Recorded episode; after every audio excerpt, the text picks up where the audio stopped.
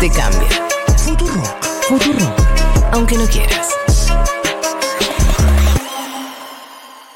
Arrojar el vodka ruso a los desagües como ocurrió en Vermont o a las alcantarillas de las calles de Las Vegas es lo que han hecho decenas de propietarios de bares y licoreras a lo largo y ancho de los Estados Unidos como rechazo a la invasión a Ucrania.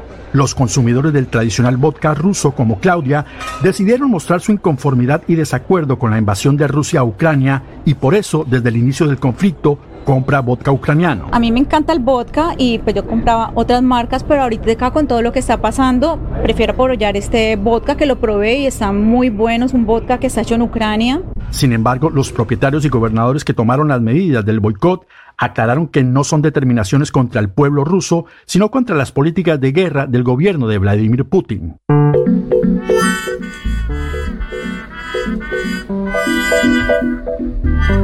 Loco.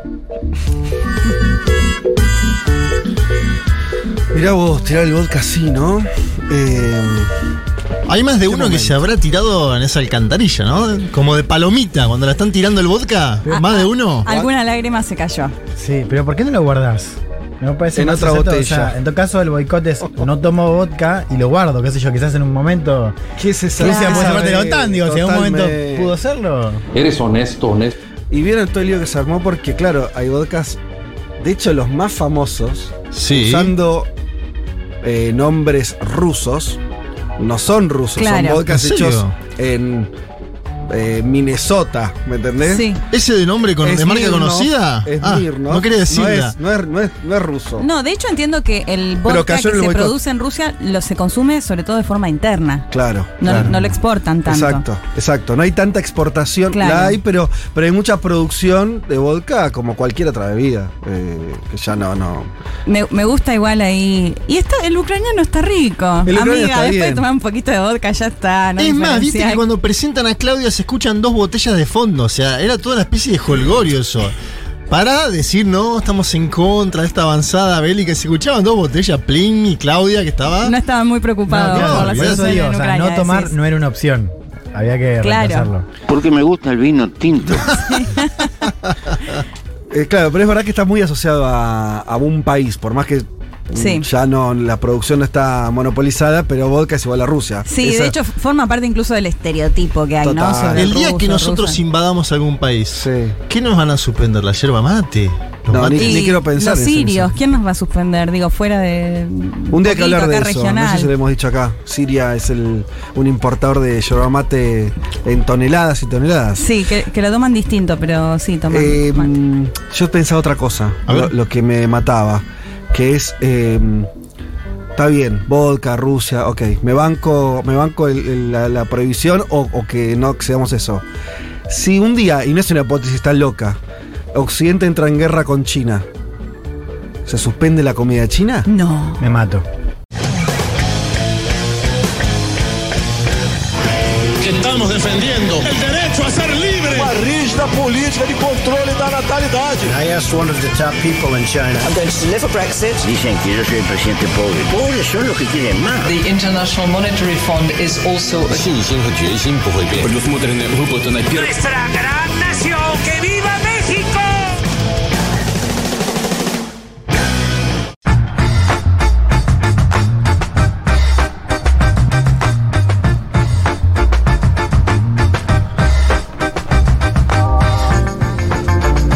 Un día volvimos. Domingo 6 de marzo del 2022, programa 196 de Un Mundo de Ah, que Sensaciones. cerquita de los 200, atención. Eh, y bueno, gracias a todos los que están del otro lado, los que estuvieron mm, esperando, los que estuvieron presionando, los que estuvieron quejándose. Amenazando. Eh, tuvimos también quienes se han dado de baja de la comunidad Futurock indignados porque este programa no empezaba. Hemos tenido de todo, pero aquí estamos. Eh, sepan disculpar. Eh, Teníamos cosas que hacer. Eh, lo único que me voy a, mm, a negar es a aceptar el, el título de vagancia, porque No. todos los que estamos esta mesa estábamos Claro, trabajando. Más que nunca, más que nunca, encima en este contexto. Sí. Eh, pero bueno, pero es verdad que se retrasó el comienzo. Sí. Digamos, digamos todo. Nos hicimos esperar un poquito. Como habrán escuchado, tuvimos novedades en, en la mañana de esta radio. Empezó eh, un programa nuevo. Eh, para los que están sintonizando ahora, les recomiendo que a partir del domingo que viene lo hagan eh, antes, de 9 a 12. eh, el programa ¿Cómo la ven? eh, con el compañero Gabriel Sued. Hoy tuvo su debut. También. Podemos ahora decirlo más, el, el- el retraso también tuvo que ver con querer arrancar junto con ese programa nuevo, así Claro. que bueno, una, una serie de cuestiones que nos llevaron a retrasar un poquito nuestro inicio. Hicimos dos vivos igual, ¿no? En el medio. Teníamos también. Ahí estaba la culpa de, estar poco la- abandonando nuestra apareció un poco audiencia. la culpa, Sí. hicimos dos vivos. Estuvieron bien, tuvimos mucha gente nos escuchó, seguramente muchos de los que están escuchando participaron de esos vivos. Claro, y lo otro que pasó es que estalló una guerrita en el medio. Creo que eso elevó el enojo, ¿no? Y la desesperación de la Como el gente. timing. Como diciendo justo. Es que siempre Igual. nos pasa. Eh, pero es verdad que esta vez se pasó algo medio grosso. Sí. Sí. De lo Sí, que vamos a las estar hablando. quedaron ahora. más en amenazas, es verdad. Eh, entonces, eh, de hecho, esto eclipsa un poco ese enero del año anterior, que fue la invasión de, Sí, de- de los republicanos. Yamiroquai al lado de Putin estaba tranquilo. Por eso, la invasión eh, al Capitolio norteamericano, que fue el, el suceso de enero, fue, ¿no? Fue Sí, el año pasado. 6 de enero. O sea, lo que será el año que viene, ¿no? Por, ¿qué? Sí que- hay. Viste que siempre uno dice. Sí, sí, llegamos. Claro, que. Llegamos. 2020 vos decís, bueno, el 2021 va a ser mejor, 2021. Y 2022, ay, ay, ay, cómo empezó, chicos. Eh, bueno, tenemos de todo, tenemos de todo para, para hablar. Obviamente vamos a estar hablando muchísimo de eh, la guerra en Ucrania. Desde, vamos a tratar de, de hacer varias cosas a la vez, a ver cómo nos sale, pero vamos a tratar de proponerles un, un recorrido histórico que es necesario e inevitable para tratar de entender algo de lo que pasa hoy. Yo les recomiendo a todos los que nos escuchan, ábranse en sus computadoras, en sus teléfonos, el Google Maps. Sí. Es, es muy importante. La verdad que, sobre todo porque se entiende mucho más fácil. Lo que parece una nebulosa ya lejana se vuelve un, un espacio territorial. Y como vamos a estar hablando de países con los que tenemos una cercanía eh, muy relativa, por no decir una lejanía muy clara, eh, me parece que el mapa va a ayudar bastante. Así que les propongo eso. Eh, es muy simple hoy. Entra a Google Maps. Además, el mapas, los mapas de- son muy lindos y. y- y- Sí, y- siempre sirve, pero en este caso puntual, además no solo por Rusia y Ucrania, sino para entender fundamentalmente cómo juegan los países de la región. Totalmente, totalmente, Leti. Así que, primera propuesta, vamos a estar obviamente ocupando gran parte del programa en este asunto. Les decía, vamos a estar comentando los cuatro eh, en todo, todo este tema. Tenemos, por supuesto, también muchos audios, pero les decía, una primera parte por un poco más eh, histórica, por lo menos de la década del 90 para acá, entender qué pasa en, ese, en esa región del mundo desde ese momento, cómo se fueron dando lo que hoy es un evidente conflicto bélico y con potencialidad de crecer o de, o de alargarse el tiempo, pero tiene una historia eh, que, que lo vuelve un poco más comprensible, eso creemos. También vamos a tener un, una- un momento donde contar más específicamente la guerra, la- lo que sucedió si se quiere a partir de la invasión de Rusia a Ucrania, cómo se están eh, jugando ahí el escenario militar, geopolítico, cómo está jugando Estados Unidos, Europa y demás, obviamente Rusia. Eh, y un tercer momento, si nos entra también, de mirar un poquito para adelante y plantear por lo menos algunas hipótesis de dónde puede, hacia dónde puede ir eh, todo eso. Eh, y tenemos en medio de esa situación, eh, Leti, vos no trajiste algo específico, eh, pero que está recontra vinculado a lo que vamos a estar hablando sobre Ucrania. Sí, vamos a hacer un perfil de Volodymyr Zelensky, a quien, bueno, ya ahora, ¿no? Hasta hace unos meses, unas semanas, no lo conocía casi nadie, Claro. salvo los que por ahí seguimos un poco el tema. Contar un poco porque se sabe por ahí, lo más extendido es que era un humorista, ¿no? Sí. Y que gracias a eso llegó a ser Mm. presidente eh, sin saber muy bien cómo. Bueno, vamos a, a indagar un poquito en eso y en una cuestión que yo creo que él, que el mismo Zelensky representa mucho toda esta dificultad por ahí que tenemos para entender eh, por qué algunos se sienten más prorrusos u otros más pro-occidentales. Un Zelensky que su lengua nativa es el ruso. Mirá, Así que va- vamos a ir contando un poco y, y además traigo la voz del hombre que habla de Ucrania en estos días, Ignacio Utin, que nos, está con- nos, nos va a contar un poco más en detalle la vida de Zelensky. Hemos compartido con Ignacio ucraniano. alguna, alguna recorrida televisiva estos días donde los oyentes nos habrán visto eh, en distintos este, lugares es lo que siempre pasa cuando pasan estas cosas. Pero sí, Ignacio es un gran conocedor específico Estuvo de ese allá, país, estuvo en Ucrania. libros. Sacó un libro particular. Totalmente. Eh, bien, tenemos entonces todo eso. Me dirán, ¿y América Latina no van a contar nada? Bueno, con, con Juanma pensamos, no nos va a entrar el desarrollo de un montón de temas y todo lo que, eh, el, el reseteo que implicaría eh, explayarnos en todos los temas importantes que hay. Pensamos en hacer un sumario y, traerles un sumario de los temas que van a ser centrales de, de nuestra región, de acá en más, y dejar la puerta abierta para que al menos sepamos de qué temas vamos a estar hablando seguramente en las próximas semanas. Sí, claro. Tenemos sobre todo marzo, ¿no? Asunción de Gabriel Boric en Chile. Colombia que va a definir candidatos presidenciales, muy importante elección la semana próxima. Elecciones legislativas además en Colombia. Y las presidenciales son en mayo. Sí, señor. No falta tanto. No tampoco. falta tanto, pero se va aclarando un poco el panorama. Tenemos alguna encuesta para analizar. Uruguay, que a fin de mes va a votar una consulta popular sobre 135 artículos de la ley de urgente consideración. Y como si todo esto fuera poco, un viaje que hizo Luis Ignacio Lula da Silva a México que nos va a servir para contar otra elección que va a haber en México y obviamente la elección que va a haber en Brasil el 2 de octubre. Entonces nos va a servir como una ventana a la, un, temas todos grosos, Sí. todos importantes, todos definitorios de la región. Todos electorales, te diría. Qué añito. Qué anito. Y yo quiero que ahora Elman cuente qué estuvo haciendo ¿Qué hizo él, man? desde noviembre del año pasado. Sí. ¿Estoy diciendo bien? Noviembre, diciembre, enero y febrero. Eh, sí, Cuatro meses. sí, trabajar. Muy Bueno. duro. Ahora le dicen trabajar, Trabajar, a viajar. claro. Mirá vos. Eh, bueno, Defendete. además de cubrir las elecciones, eh, estuve reporteando para un libro. que Bueno. Se tiene que That's escribir y se va a leer este año. Estamos hablando de tu viaje a Chile. Sí. Eh, estamos, a- estamos comunicándole a los oyentes que vas a escribir un libro para Ediciones Futurock Sí. sobre eso, sobre tu viaje. Un libro. ¿Qué puedes contarnos del libro? Creo que, a ver, una de las cosas que, que aparecen cuando hablamos de Chile es un país eh, que tenía una imagen, ¿no? Hacia afuera uno lo recordaba de cierta manera, inclusive hacia adentro, en un relato que el país se contaba a sí mismo, que El en los modelo. últimos años hizo mella, ¿no? Por varios lados. Creo que un poco lo que, lo que me propongo es eh, contar esas rupturas, ¿no? Eh, no se sabe hacia dónde va Chile, pero sí hay varias cosas que ya no van a ser como antes, ¿no?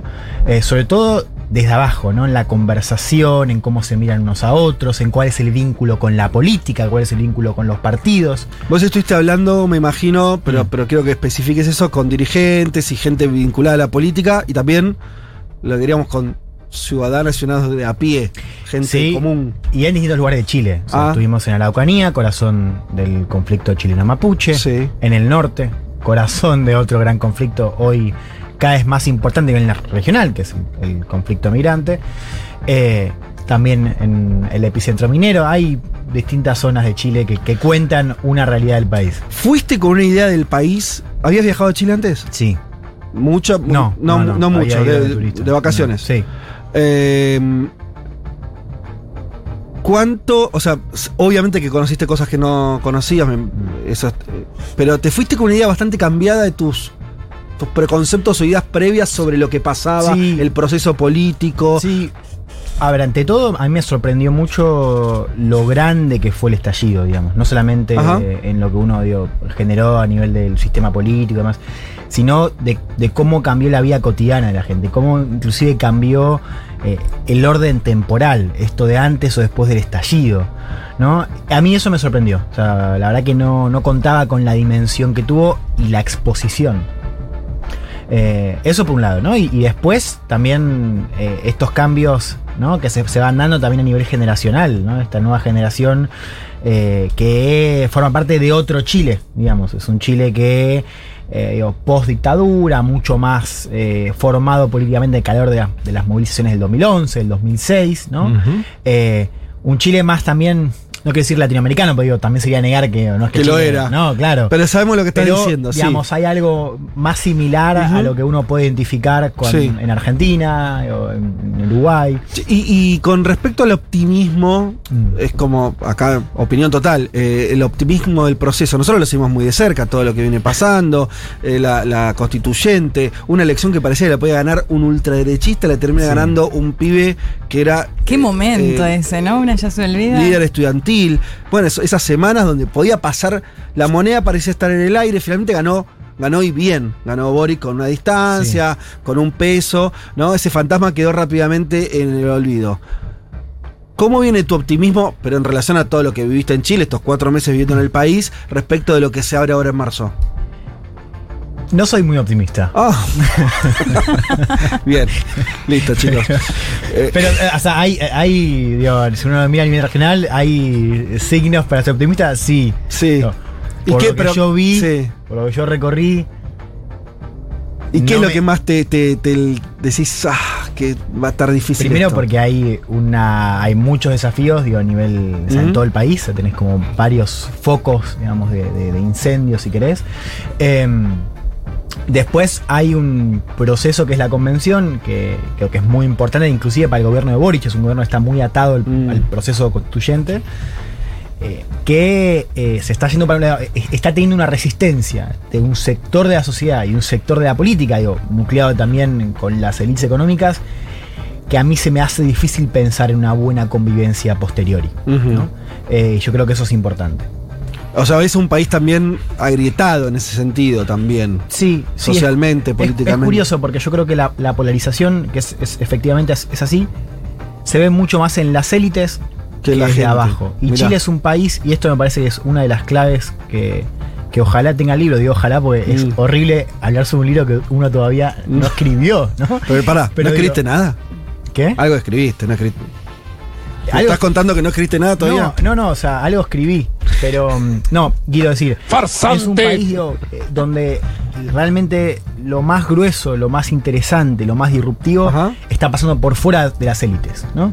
Ok. Eh, y todo esto que estamos conversando acerca de la polarización es efectivamente algo que está pasando más que nada en el ámbito de las élites. Pero por abajo, para decirlo rápido, sí están pasando otras cosas pasando que otras también cosas. tienen que ver con la política, con posicionamientos, Con la política sí, seguro. Con la política partidaria diría un poco menos. Bueno, y, algo que siempre tuvo Chile eso, ¿no? Que acá lo hemos contado muchas veces. Una de las claves es, en Chile, lo estoy Mm. diciendo brutalmente, eh, los pobres no participan en política. Los sectores No. bajos, en general, ¿no? Los sectores Los sectores populares. populares, es- diríamos. para decirlo todavía más amplio, más que los pobres. Es, es- es correcto lo que. la- la- bien, Claro. Juanma. Los sectores populares en general están ajenos a la política. Algo que en. Argentina nos parece, digamos, constitutivo, allá no, no existe. No hubo peronismo. Claro. Ahora hay una pregunta flotando, ¿no? Que es cómo un país con pocas instancias medias Mm. o instancias medias precarias, ¿cómo hace para sostener un estallido durante meses, solamente congelado por la pandemia? Esa es una gran pregunta. Pero sin organización, ¿eh? De- Sí, de incluso votar a un presidente que es subproducto de todas esas movilizaciones. Quiero decir, hay Hay una. una organización social Sí, que palpable, permitió- claro, Hay algo abajo, sí, pero señor. Es, es- es confusa también. Está bien eso. ¿No? Porque Es al mismo tiempo. Total, yo lo hablaba con alguien. Eh, líquida. Sí, sí, sí, sí.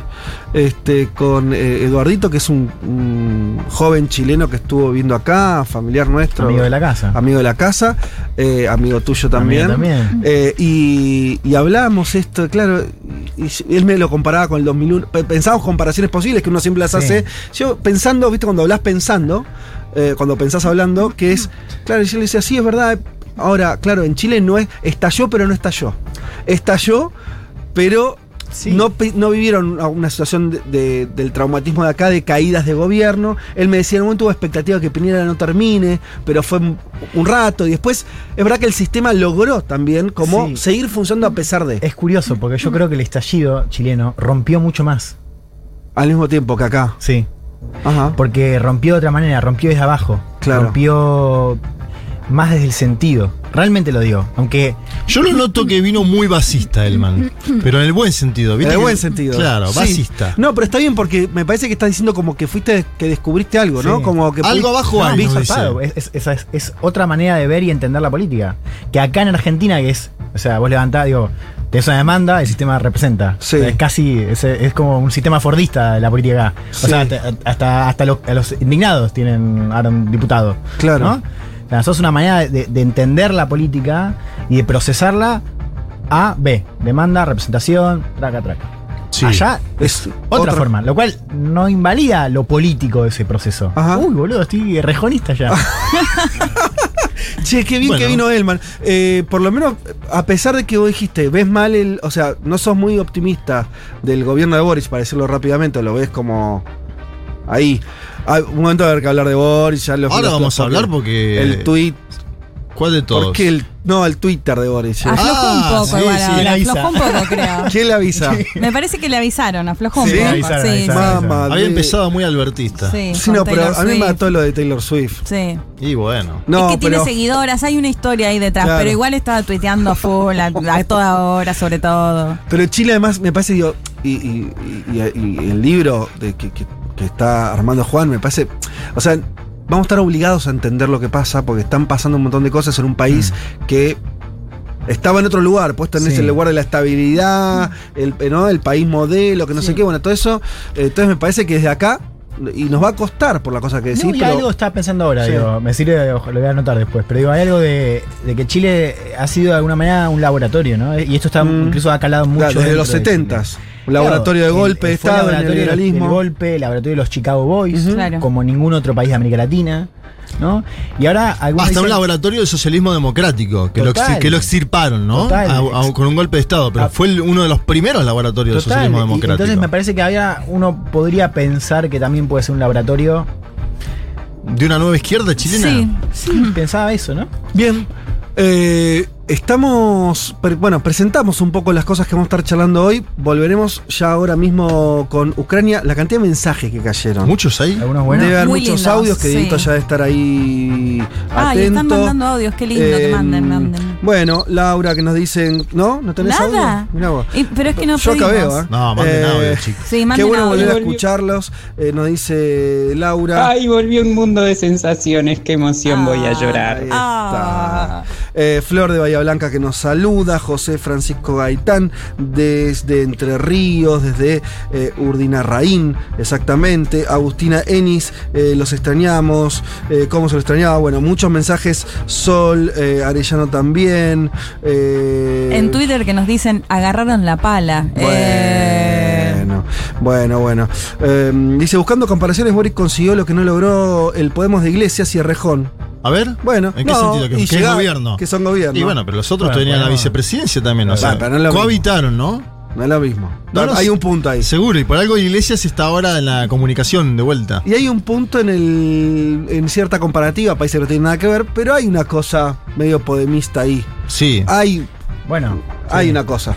Boric además es, lo invitó a Rejona. Sí, se tiran puras flores. a la- Claro, lo ha invitado ¿A a, la Asunción? Sí, señor. la Asunción. Ah, y Álvaro García Digo, de también. hecho, diputados que nos escuchan, diputados chilenos que nos Sí. escuchan viajando a España también, Bueno. visita con Niñigo. Che, están cayendo demasiado. Mucho. Eh, Sí, ¿tenés, ¿no tenés audio, Dieguito? Dice que no. Mándate Ah, que un mucho Diego. pero yo veo que caen acá, no sé qué te cuánto pasa. se los extrañó, Ah. no solo porque el mundo se fue al carajo mientras Sí. ustedes no estaban, sino Sí. porque además siempre son compañía mientras cocinamos por acá, por el valle. Mientras nosotros tenemos hambre. En el valle, muy temporada. Qué lindo. Sí. A mi mundo le faltaban sensaciones. Ah. Gracias por volver, muchachos y Hermosa muchachas. frase, me encantó. Bien, bien, vamos a robarle artística acá, ¿eh? Sí, que diga Al el mundo le falta- faltaban Es más, ¿la sensaciones. dejaría con esa misma voz? ¿Le ponemos un Sí. fondo? Me gustó mucho. Che, bueno, como siempre de todo el país, eh, nos saludan desde Córdoba, Tanti, eh, no sé. Chiquis, los re extrañaba. Ah. Le quemé el coco a Car, pobre. Un beso a todos. ¿Te quemaron el coco? A mí mucha gente me escribió durante febrero. Porque yo aparte cometí la equivocación A de ver. decir en su momento, y empieza el 6.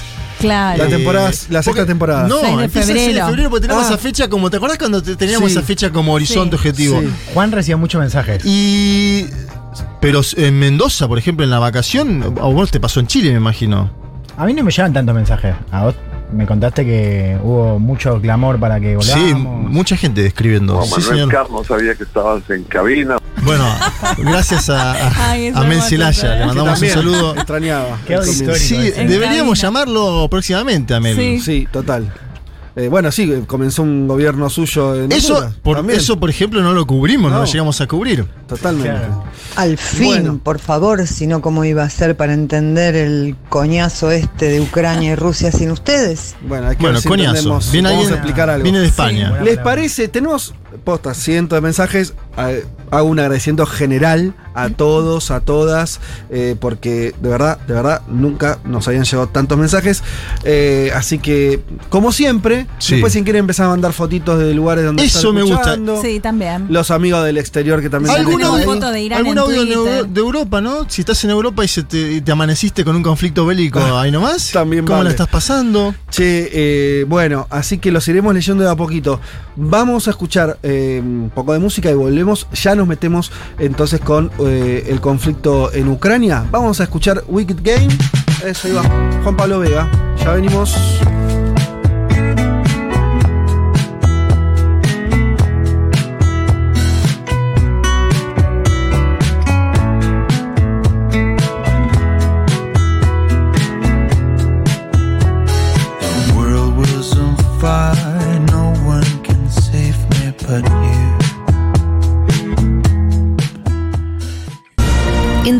Civil y la dictadura de Franco, España tiene el récord mundial de desapariciones forzadas, solo superado por el genocidio en Camboya.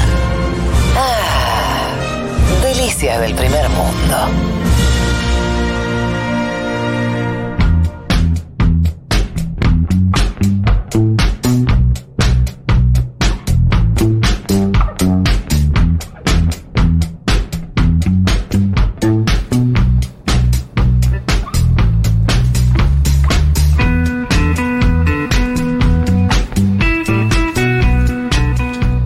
Estamos. Eh, vamos a iniciar entonces, ahora sí formalmente, los primeros, las primeras charlas, los primeros contenidos de esta temporada 2022 de Un Mundo de Sensaciones. No sin antes, y ahora que están todos atentos, lo digo ahora. A ver, ¿qué tenés? Tengo un anuncio más y ya arrancamos, prometo, que, pero es un anuncio muy especial. Ah, platillos entonces. ¿Tenés platillos, Dieguito? porque es realmente muy importante y, varios de Mirá. ustedes supongo que todavía no lo saben.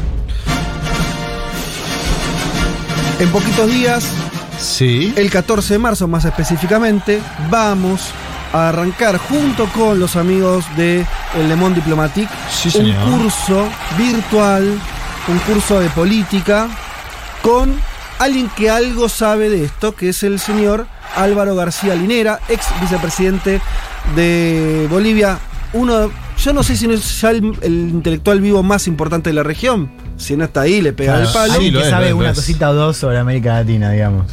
Y el curso se va a llamar El Futuro América Latina. O sea, vamos a intentar, o va a intentar Álvaro hacer este eh, una serie de, clases y de conversaciones sobre los escenarios que se dibujan en nuestra región en adelante. Me parece que es un curso para este momento de, máxima confusión. Eh, me parece que, que está buenísimo. Obviamente, además que se trata de una figura, por lo menos para nosotros y seguramente para quienes nos escuchan, con mucho peso, mucha trayectoria. eh, alguien que además esas cosas, ¿no? A mí me, me- me sigue pareciendo muy, muy fuerte. Alguien que haya sido tan importante intelectualmente, pero que después haya metido los pies en el barro hasta el fondo. Porque haber sido ¿no? Eh, parte del Ejecutivo de Bolivia durante dos mandatos, muy jugado. eh, incluso además con, con- con éxito en términos de gestión, ¿no? La verdad que son combinaciones muy, muy difíciles de, de- de- Muy de tener. Eh, eh, bueno, él reúne eso, entonces me parece que también es lo que, hace que cada vez que el tipo habla, uno para la oreja, porque lo está diciendo, una cosa es la opinión de uno, ¿no? Eh, o de cualquier otro, y otra cosa es alguien que combina esos dos eh, lugares que lo, lo vuelve un racionalista y al mismo tiempo nunca deja de ser un teórico que incluso quisiera que el horizonte de transformación sea mucho más radical de lo que él logró hacer. Digo, todo eso a mí me parece, son una serie de tensiones que están buenísimas. Bien, el curso entonces va a empezar el 14 de marzo. Se pueden anotar, obviamente. Ya a los que son eh, parte de la comunidad Futurock les llegó un mail, así que los que no lo vieron, véanlo. Obviamente que los que son parte de la comunidad tienen un descuento. También los que son parte suscriptores del Le Monde Diplomatique, que repito, lo hacemos junto a ellos. Eh, los que no son parte de la comunidad también lo pueden hacer. eh, y, ahí van a tener este, todas toda la información. Te inscribís en eh, www.futurock.fm barra cursos, ¿sí? En la página nuestra lo van a encontrar fácil en la sección de cursos. Ahí se van a encontrar con toda la información. Repito, va a ser los lunes a las 8, si no me equivoco. Eh, eh, Buen día para cursar, porque te mejora el lunes, que el lunes lindo, siempre es bajón. Lunes Sí. a la noche, viste, oh, empezó difícil la que, semana. difícil que tengas un plan también. Difícil que ¿Un lunes tengas un plan. No, es más, más tranca. Así que para estar en tu casa y, y- y tenerlo, obviamente va a ser interactivo, van a poder hacer preguntas, va a estar buenísimo. Qué lujo, por favor. Eh, así que bien, quería decir eso eh, porque me parecía súper importante. Bien, punto, separo y nos metemos con eh, Ucrania. Yo voy a arrancar así. Obviamente hay muchas cosas para decir, vamos a, les dije, vamos a tratar de entender algunas cuestiones históricas. Arranco diciendo esto que no es mío, sino de una publicación alemana, eh, Die Spiegel, una de las más importantes, si no más, eh, del mainstream. No estamos hablando de una publicación de extrema izquierda, ni, ni putinista, ni antiputinista. Es un, un- Conservadora. Medio conservador, muy del mainstream alemán. Sí. Decía esto en una nota, se preguntaba efectivamente si Putin tenía razón, ese era el título, y la bajada, y a esto voy a lo histórico, es Clinton eh, un creo que es un dirigente eh, ya fallecido, creo que hace, hace no mucho, eh, histórico alemán, y los demás eh, dirigentes pasaron años, dice, rechazando el ingreso de la OTAN de Polonia, Hungría y la República Checa. Tal expansión se consideró demasiado costosa, las democracias incipientes en esos países parecía- parecían demasiado frágiles y sus fuerzas armadas eran demasiado reaccionarias. Pero luego, dice el artículo, el proceso de reforma en Rusia se desaceleró y la desconfianza comenzó a crecer. Y los republicanos en Estados Unidos, está señalando este artículo, por su parte se dieron cuenta de que el tema de la membresía ampliada de la OTAN, o sea que otros países se incorporan a la OTAN, era útil para ganar puntos políticos contra Clinton, quien era quien gobernaba en los 90 de Estados Unidos. Y miren este dato que me mató. Muchos estadounidenses con raíces en Europa del Este vivían en los decisivos estados del medio oeste de Estados Unidos. Lo que llevó a Clinton, a Bill Clinton, el presidente de los 90, a decidir finalmente expandir la alianza. ¿Por qué leo esto? Y ahí me voy a la historia. Porque lo que está diciendo este artículo, insospechado, no es RT, de, de Spiegel, es pone las causas de este conflicto en eso, en la cuestión de la expansión de la OTAN, y señala algo que nunca hay que perder de vista. Siempre hay que buscar también en las raíces de la propia política doméstica de Estados Unidos muchas de sus decisiones de política exterior. Sí. Incluso miren lo que está diciendo. Que su decisión de expandir finalmente la OTAN tal vez tuvo que ver con que en algunos estados del medio oeste de Estados Unidos había muchos inmigrantes de origen de Europa del Este condicionando a los demócratas y a los republicanos. Digo esto como disparador.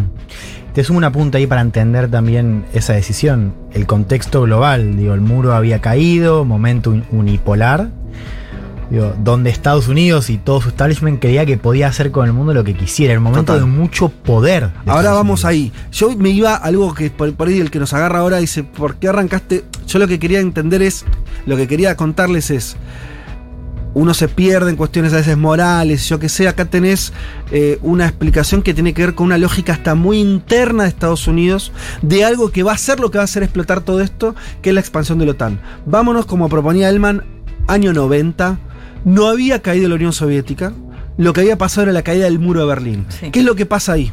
Se empiezan a juntar, lógicamente, los líderes del mundo, de un mundo todavía de Guerra Fría, diciendo, ¿qué hacemos con esto?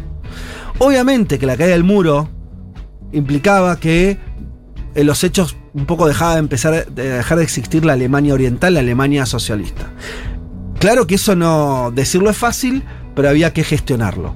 Empiezan a haber una serie de reuniones, muchas en Moscú, otras en Europa, donde se juntaban estos personajes. Me refiero a los líderes europeos, los Gorbachev, como todavía como el líder de la Unión Soviética, eh, y un personaje que va a ser muy relevante por lo que vamos a ver ahora, que era el secretario de Estado de ese momento, Baker, un tipo que venía de muchas administraciones, un, un- un tipo de mucho peso en Washington.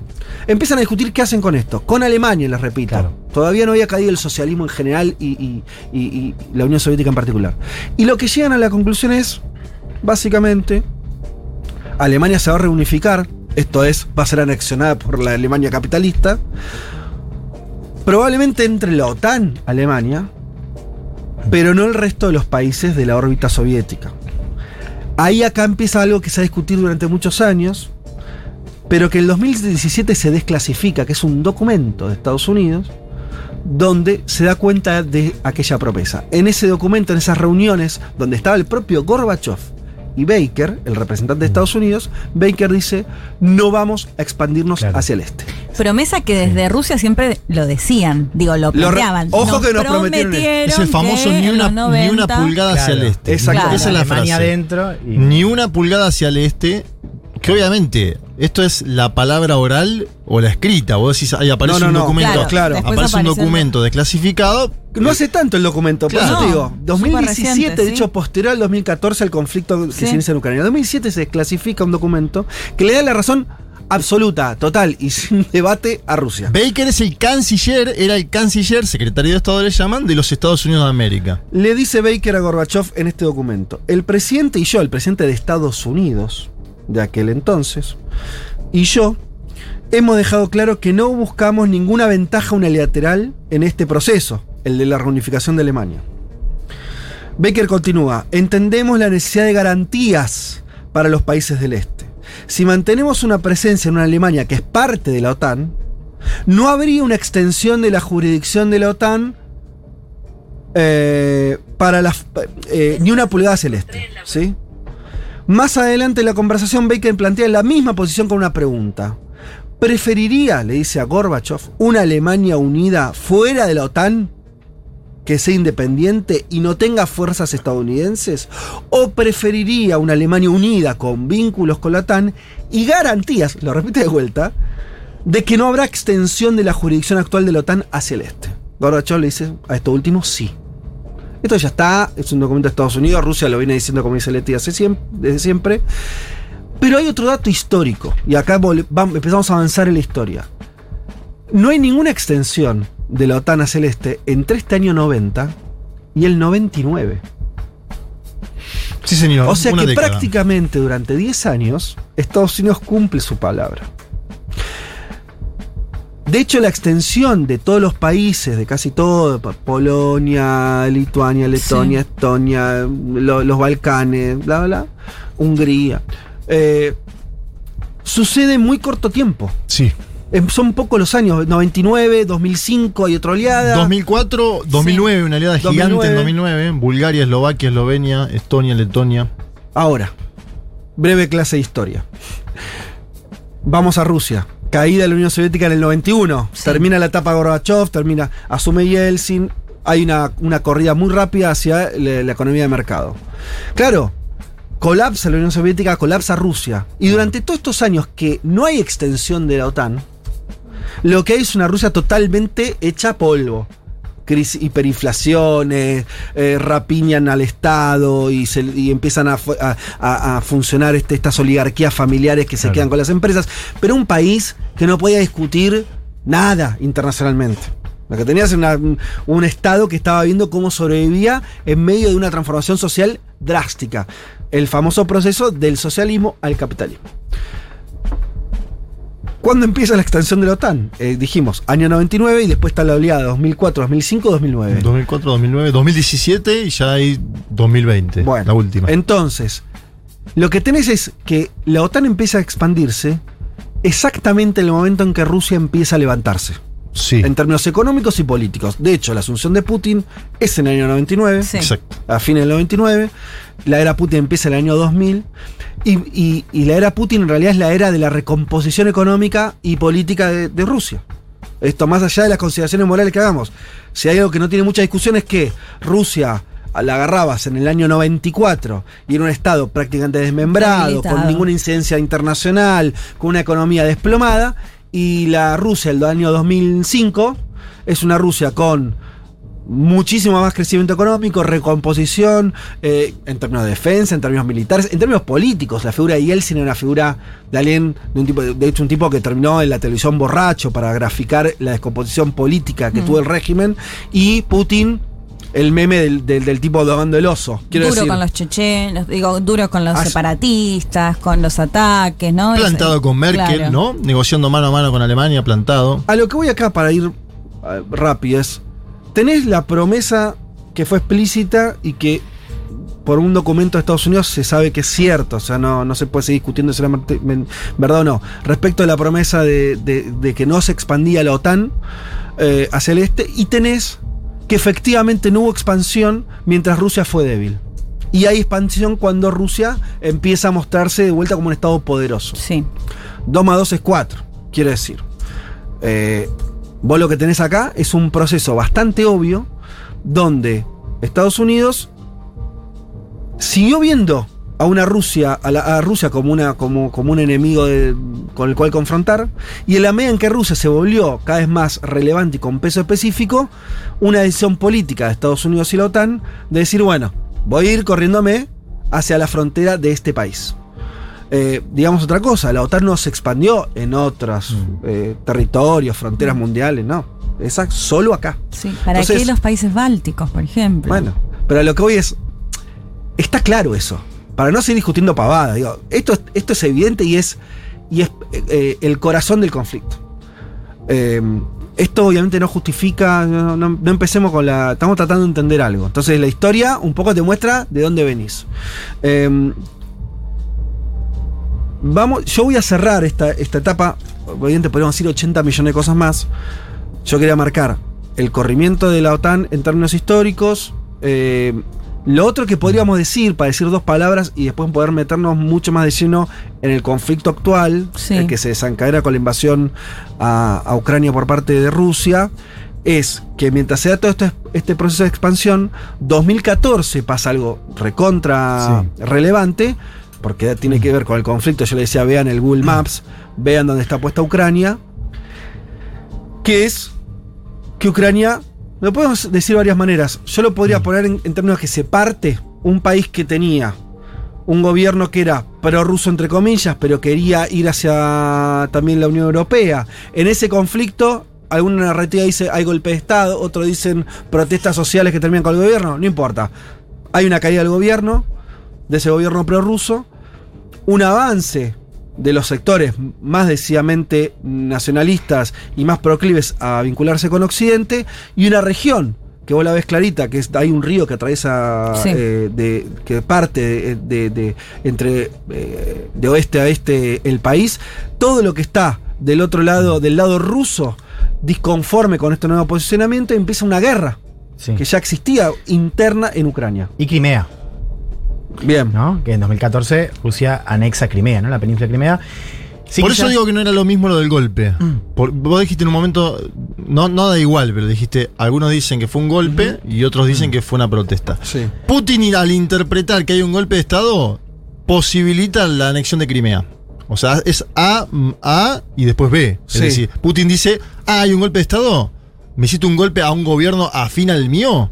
Bien, anexo Crimea. Digo como para marcar elementos que van de la mano, sumados. Y un hito previo que es 2008, ¿no? Porque Sí, 2008 eso ahí, iba a decir. 2008 es el, es el año donde eh, en el ocaso de la era Bush se hace la promesa este, en, en una reunión en Bucarest de que la OTAN eventualmente va a incorporar a Ucrania y Georgia, ¿no? Que es lo que Europa, o sea, que a lo que propone Bush, o sea, es una iniciativa de Estados Unidos, algo que Europa no quiere porque no está dispuesta a seguir expandiéndose, entonces queda esta especie de Frankenstein que es Sí. en algún momento se van Más a sumar. adelante, ¿no? Bueno, ahí las, las alarmas de Rusia se encienden más todavía. ahí, Exacto, ahí por eso para digo mí que es un cabe, hito. cabe la pregunta, ¿no? ¿Por qué, que, que se especuló mucho con esta pregunta, ¿por qué Putin no reaccionó de alguna manera? ¿Por qué lo hace ahora con tanta fuerza? Y me parece que lo de 2008 Sí. es clave, porque Mm. si antes solo quedaba un poco en, en lo discursivo, de hecho si mirás informes, notas anteriores, siempre estuvo en el discurso de Putin esto que decíamos antes de la promesa. Pero cuando se le, cuando la OTAN dice, bueno, quizás podemos llegar a incorporar a Ucrania y a Georgia, de hecho Rusia reacciona en Georgia y se da una situación Sí. similar de apoyo a los Sí, hay una- separatistas hay una en guerra. Georgia. Es como la primera vez que él lo lleva, digamos, a la acción. Eh, no sé, cabe la pregunta de por qué no lo hizo antes. ¿No lo hizo antes qué? Cuando, por ejemplo, se iban incorporando los, el resto de los países. No, a mí me parece, yo lo entiendo bastante lógico, esa incorporación es un momento de mucha debilidad de Rusia. ¿eh? Mm. O sea, el año 99 Rusia no podía hacer nada. Y el 2005, no sé si tenía fuerzas como para parar. Me parece una cuestión de cuando... Más in- Sí. interna. No, inclusive No, sí, la, de la de- propia, la propia posición de Putin respecto a la OTAN, digo, si bien ya había alarmas, cambia. O sea, a partir de 2008 Putin empieza a manifestar una preocupación mayor. Y efectivamente hay Y una señal, que es la guerra en Georgia, lo cual hay un dato. En cinco días el, gobierno se rinde. Cinco días, digo, para pensar Claro. también Ahora. los Tiempos. Sí, claro, sí, lo pensó- rápida que fue esa primera guerra en Claro. Georgia. 2014, Ucrania, este doble movimiento, ¿no? Bueno, doble movimiento por la operación militar. Sí. Crimea por un lado, los separatistas por el otro, ¿no? Y así llegamos a fines de 2020 y tenemos todo esos, esa- ese despliegue en la frontera. Podemos pensar entonces que a partir del 2008, Rusia barra Putin empiezan a responder. Dicen, bueno, para, para, Georgia no. Sí. Listo. Pro- eh, promueven un cambio de gobierno y, y- y suspenden esa, Mm. esa situación. Se da el, el- el- el cambio de gobierno en Ucrania y Rusia dice Crimea tampoco. ¿No? Digo, para decirlo, lo estoy simplificando Una- mucho. sí. Crimea tiene una población rusa abrumadamente may- mayoritaria. Ellos defienden que hubo un, un referéndum que existió. Pero no importa, los efectos, Sí. digo, empiezan respuestas de Rusia a decir, che, esta es una línea roja, no la pueden pasar, ¿no? Estos territorios los considero clave Y también para mi defensa. Y el Donbass, Sí. ¿no? Sí. Porque en ese momento empieza el conflicto armado en el Donbass, Sí, sí. eh, en Donetsk y en Lugansk. Eh, ¿Ya desarrollamos esta parte o lo hacemos en otro? Ah, listo, Pa- pa- porque. Ahora, Dale. no nos metamos en, el- en- en Ucrania que le, le vamos a dedicar. Dale. Quiero Dale. cerrar esta parte, porque para mí, a ver, lo que voy es, y, y por qué lo pensé así. Nosotros estamos expuestos a, a todos los discursos eh, eh, más prooccidentales que dan cuenta de, eh, eh, de, de Rusia queriendo convertirse de vuelta en un imperio, de las ansias, ¿no? Entonces, eso creo que lo Los países de Europa del Este son libres para elegir si quieren ser parte de la OTAN. Claro, yo creo que todo eso está y también es parte de la discusión. ¿eh? A lo que voy es, voy a cerrar ahora con la mirada, ya contamos la, la cuestión histórica de cómo llegamos más o menos hasta acá. Voy a agarrar una declaración de Putin del día 5 de marzo, o sea, eh, ayer mismo, ¿sí? ya con una semana de la guerra. Pero acá Putin me parece que está, termina de fijar la posición y creo por lo menos se vuelve muy clarito entre lo que contamos en términos históricos y lo que vamos a escuchar ahora de Putin, de la posición rusa. ¿Qué es lo que ellos consideran que se está en juego acá? Que obviamente, para entender un conflicto, vamos a tener que entender, che, ¿qué quiere este? ¿Qué quiere el otro? Nos tomaremos, nos tomaremos el tiempo para entender en el próximo bloque Europa, Europa, Estados Unidos Estados América. Unidos, por qué piensan. Bueno, terminemos ahora, si les parece bien, con este audio eh, de Putin que eh, voy a traducir simultáneamente al Me castellano. encanta. Более того, в последнее, последнее Las время autoridades de э, Kiev han власти в comenzado Киеве recientemente a declarar explícitamente en público que no van a aplicar los acuerdos de Minsk. Después lo explicaremos, pero básicamente y no quieren la paz. dice Putin. Lo dicen en la televisión, en internet, dicen no los vamos a cumplir. Al mismo tiempo, se sigue acusando a Rusia de no cumplir los acuerdos, esos mismos, lo cual no tiene sentido. Un teatro del absurdo, lo que es blanco se dice que es negro y lo que es negro se dice que es blanco. Últimamente se puso peor. De repente se habló de que iban a hacer algo más. O sea, lo llevaban mucho tiempo diciéndolo, pero empezaron a hablar más y más activamente de que Rusia iba a ser admitida a la OTAN. ¿Entienden lo que podría provocar? Si se tratara de un país de la OTAN, Ucrania, según el tratado por que se establece esa organización, dice Putin, todos los demás miembros de la alianza tienen que apoyar a ese país en caso de conflicto militar. Nadie reconoce a Crimea como Rusia. Aparte de ustedes y yo, le dice Putin a, la- a- a otros con los que está hablando ahí. Están llevando a cabo operaciones militares en Donbass, esa región de Ucrania. También entrarán en, en Crimea. Y entonces tendremos que ir a una guerra con toda la OTAN. ¿Qué es esto? ¿Están claras las consecuencias que tendría esto? Creo que están claras para todos. Ahora hablan de adquirir el estatus nuclear para, Ucrania. Es decir, de adquirir armas nucleares. No podemos dejar pasar estas cosas, sobre todo porque sabemos cómo se comporta ese llamado Occidente con Rusia. Ucrania tiene capacidad nuclear desde la época soviética, dice Putin. Y en cuanto al enriquecimiento de los materiales nucleares, puede hacer ese trabajo. Hay competencia de materiales de misiles, construyeron misiles balísticos de alcance internacional para la URSS, lo construirán y lo van a hacer. Y los ayudarán a hacerlo desde el otro lado del océano, hablando de Estados Unidos. Y luego dirán que no se reconoce el estatus nuclear, que lo hicieron ellos mismos, que pondrán estos complejos bajo su control.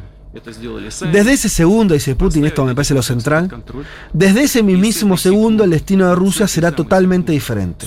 Porque entonces nuestros enemigos estratégicos ni siquiera necesitarán tener misiles balísticos intercontinentales.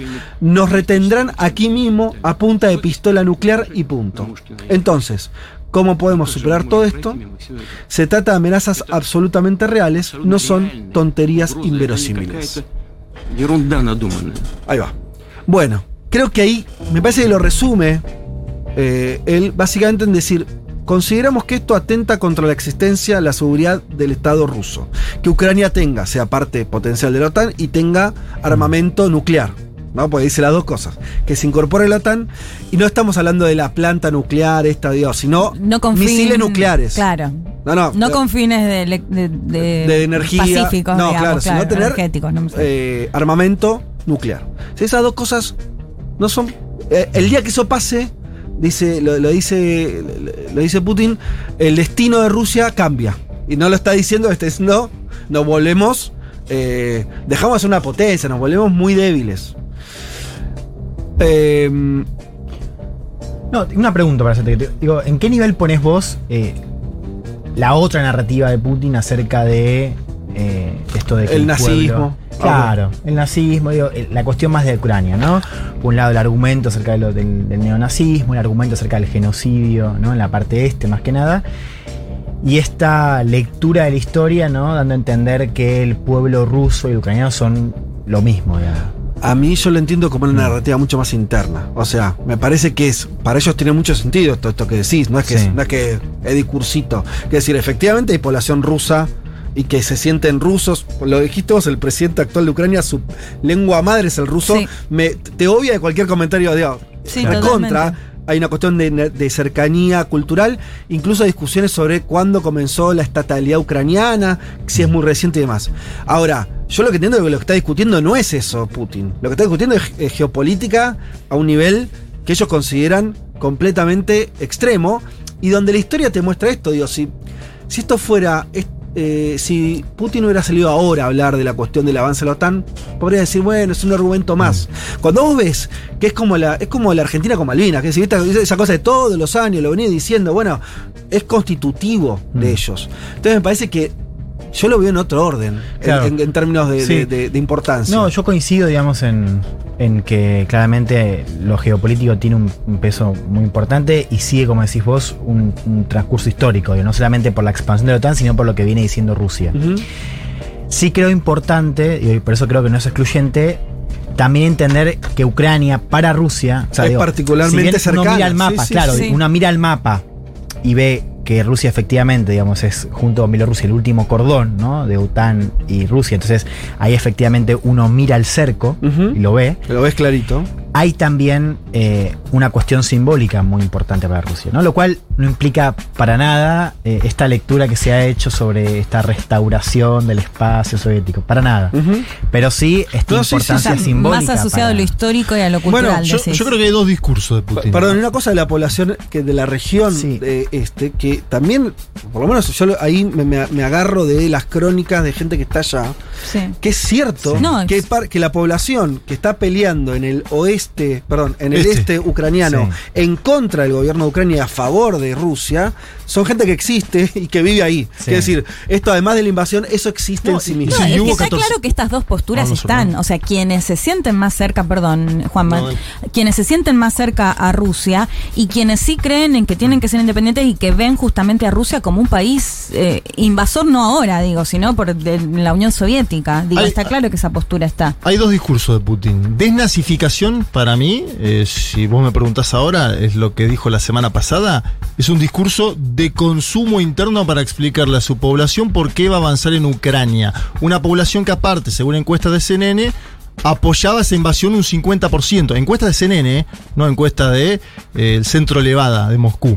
Eso por un lado. Lo de la OTAN es un discurso que no me cabe duda que está hecho para Occidente. Este audio que vos trajiste hoy es Vladimir Putin ayer, una semana después, incluso con tono calmo, puesto lo otro, un tipo que no ha perdido en el, en el tono la calma, explicando estos son todas las promesas que ustedes nos hicieron y que no cumplieron. Y que es lo mismo que le contestó una periodista británica de Sky News en diciembre pasado, que ahora circula ese video famoso donde Putin dice, esto es una historia larga, pero me parece que hay, hay dos discursos, ¿no? Uno de consumo interno, de plano interno, porque también tenés que explicarle a tu población por qué va a pasar algún tipo de penuria económica, que es Total. lo otro que va a suceder, ¿no? Ahora vamos a hablar de eso, pero lo que está pasando en Rusia con la.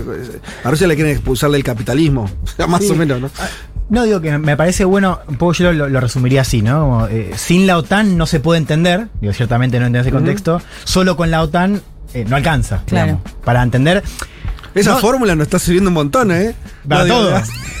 Sí, Y la inventó alcanza para Cristina. ¿no? ¿Cómo, metiste- Cristina. cómo reformulaste la, la frase de Cristina? Esta me encanta. ¿Viste? Sí, no, pues está muy bien. Bueno, eh, ¿por qué me parece Digo, y también creo que esto es un espacio para poder hacerlo, ¿no? Para poder discutir esto. Porque Sí. así como nos interesa quizás eh, cuestionar, discutir esta lectura más simplona, ¿no? Sí. Como de Putin dictador, Sí. Hitler. También está bueno eh, discutir con esta lectura que solamente pone la cuestión de la OTAN y que, y que, eh, hasta incluso compra y difunde esta versión sobre que el gobierno ucraniano es, es, es nazi, digo. Ok. Lo que, digo, na- eh, Nati. Eh, Leti ahora lo va a, a explicar mejor con el perfil de Zelensky. Ah. Pero digo, es cierto que los grupos nacionalistas de Ucrania tienen un peso importante en la historia de Ucrania, muy vinculada a la Primera Guerra, sobre todo en el oeste, un, un oeste más vinculado al imperio austrohúngaro, entonces más, más vinculado al espacio europeo que al espacio ruso. Y donde efectivamente en el marco de la Primera Guerra hay, digamos, un primer movimiento eh, que básicamente se alinea con, con Alemania, que después forma parte de, de- del, eh, de la historia eh, de Ucrania, después con la disolución tiene, la Unión Soviética tiene un peso también eh, importante, pero también creo que, que vale destacar que no representan ni a la mayoría del oeste ucraniano, ni a este gobierno, y que esa lectura también, como decían ustedes, más para consumo interno, tiene una lectura muy particular de la historia. Leti, ¿querías decir algo más? No, Ah. sumar algo de- de- del tema del nacionalismo, digo que Sí, sí. es. No, creo que mm, es difícil de mencionar cuánto influye realmente o no. O sea, está claro que es una arista, más que hay un montón de aristas, pero pensaba en lo que decía Juanma de la encuestadora eh, Levada, Sí. que es interesante porque es una encuestadora que la toman, sobre todo los medios occidentales, o sea, que le dan mucha confianza. Le pregunté a, a rusólogos y decían que sí, y, y lo- lo- creo que lo comentamos esto en, en el vivo que hicimos la otra vez. Pero cuando Putin se anexó Crimea, Sí. Venía midiendo un 60% y según esta encuestadora pasó a medir más del 80% de la imagen positiva de Putin después de anexarse Crimea, mientras el mundo lo condenaba completamente. Y por otro lado vemos, y bueno, después lo voy a desarrollar mejor en, en mi columna, pero cómo ahora el propio Zelensky aumentó increíblemente su popularidad con Claro. este discurso sobre todo antirruso. Digo, o sea, claramente es un elemento más para, Mm. para analizar. No sé realmente cuánto puede llegar a influir o no en las decisiones reales, pero claramente es un, fa- una que no hay que dejar de lado. ¿Se acuerdan ustedes que empezamos hablando de, de que, por lo menos una explicación de este mm, semi- semanario alemán, de que la explicación de la expansión de la OTAN tiene que ver con un cálculo de política doméstica de Estados Unidos? Sí. Cuando hablamos de consumo interno, no hay que bajar el precio. Digo, cerrando lo que vos estás diciendo, Juan. Yo no, yo, eh, y, y me parece que Juanma también lo puso bien en el sentido, bueno, Mm. hay un discurso, que no son discursos, eh, no tienen que ser mentiras, eh, parece una- tan, tan mal no se dan las palabras. Que es decir, una explicación del conflicto en- de Rusia a Occidente, que tiene que ver con lo geopolítico, la expansión de la OTAN, creo que está clarísimo, y una explicación para su propio pueblo interno, Mm. que es clave, porque Habla de la historia de a su Putin, país. Sí. Putin gobierna a los rusos, no a, no a los, no a los franceses, que tiene que ver con la propia historia donde se juega la cuestión nacional, donde se juega la cercanía con Ucrania, donde se juega que haya eh, rusoparlantes eh, viviendo eh, en, en- en Ucrania, donde se juega la guerra que Ucrania está haciendo a los propios ucranianos desde hace ocho años en, el, en el este. 15.000 Y hay- muertos. O sea, todo eso juega. Lo que pasa es que a ver, yo vuelvo a- en, en la Sí. ponderación, digo, bueno, nosotros como argentinos tratando de entender el conflicto en términos geopolíticos, me parece que lo geopolítico es, es lo que define. Pero bueno, Sí, pues, esto es es- que yo ¿eh? O sea, Sí, pero es como decía, es, es- es el fondo. Digo, pero también lo que se abre ahora, y sobre todo lo que pasó en los últimos meses, ¿no? Y también la cuestión de la independencia de las, las dos repúblicas separatistas, tienen que ver también. Digo, también hay que considerar, inclusive, no solamente para el presente, sino para el futuro del conflicto, esta división este-oeste, ¿no? Porque ahí Putin es verdad que le habla a Rusia, pero también le habla a esta población de origen ruso. que puede ser un posible final de esto. Quiere decir, o Ucrania puede llegar a partirse, porque la solución que quería ¿no? Era una federalización, o sea, que estas regiones más prorrusas tengan un lugar en ese Estado ucraniano, cosa que los Sí, ucranianos ahora, no quisieron. Después bueno. lo vamos a Vamos a mucho más en Europa, pero al que no le está yendo muy bien, perdón, déjame hacer ¿A este comentario entre la política doméstica Sí. y la política exterior es a Emmanuel Macron que busca plantarse como un negociador a, a un mes de las elecciones en Francia y el tipo va, se reúne Sí. y al otro día el Todo ataque. mal. Bueno, pensé que ibas a decir Biden, al que le cabe lo mismo también. bien. ¿o Bueno, no? hay que ver igual ¿No? ahí, ojo, no sé, Ah. Juan maneja más números, pero hay que ver porque Sí. sabemos Mirá, que a unifica, que a republicanos y demócratas. ¿lo ves mejor? A Macron que a Biden. Eh, bueno, Lo aplaudieron los republicanos el otro día en el discurso verdad, a. Biden. Che, de todo eso vamos a hablar ahora en un rato nomás. Eh, cerramos acá esta primera parte, ya no, nos comimos un- una media hora larga. Eh, ¿Cómo nos gusta hablar? Espero que les esté sirviendo, les esté gustando. Que estén discutiendo con nosotros del otro lado. Ya venimos. El 31% de los estadounidenses creen que los humanos y todas las especies vivientes existen en su forma actual desde el inicio de los tiempos. Ah, delicias del primer mundo.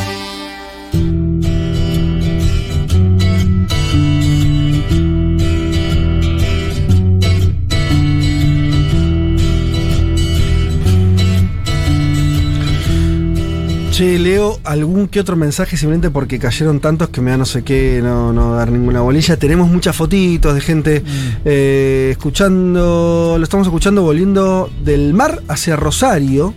¿Eh? Nos dice una yenta ahí con su hijo.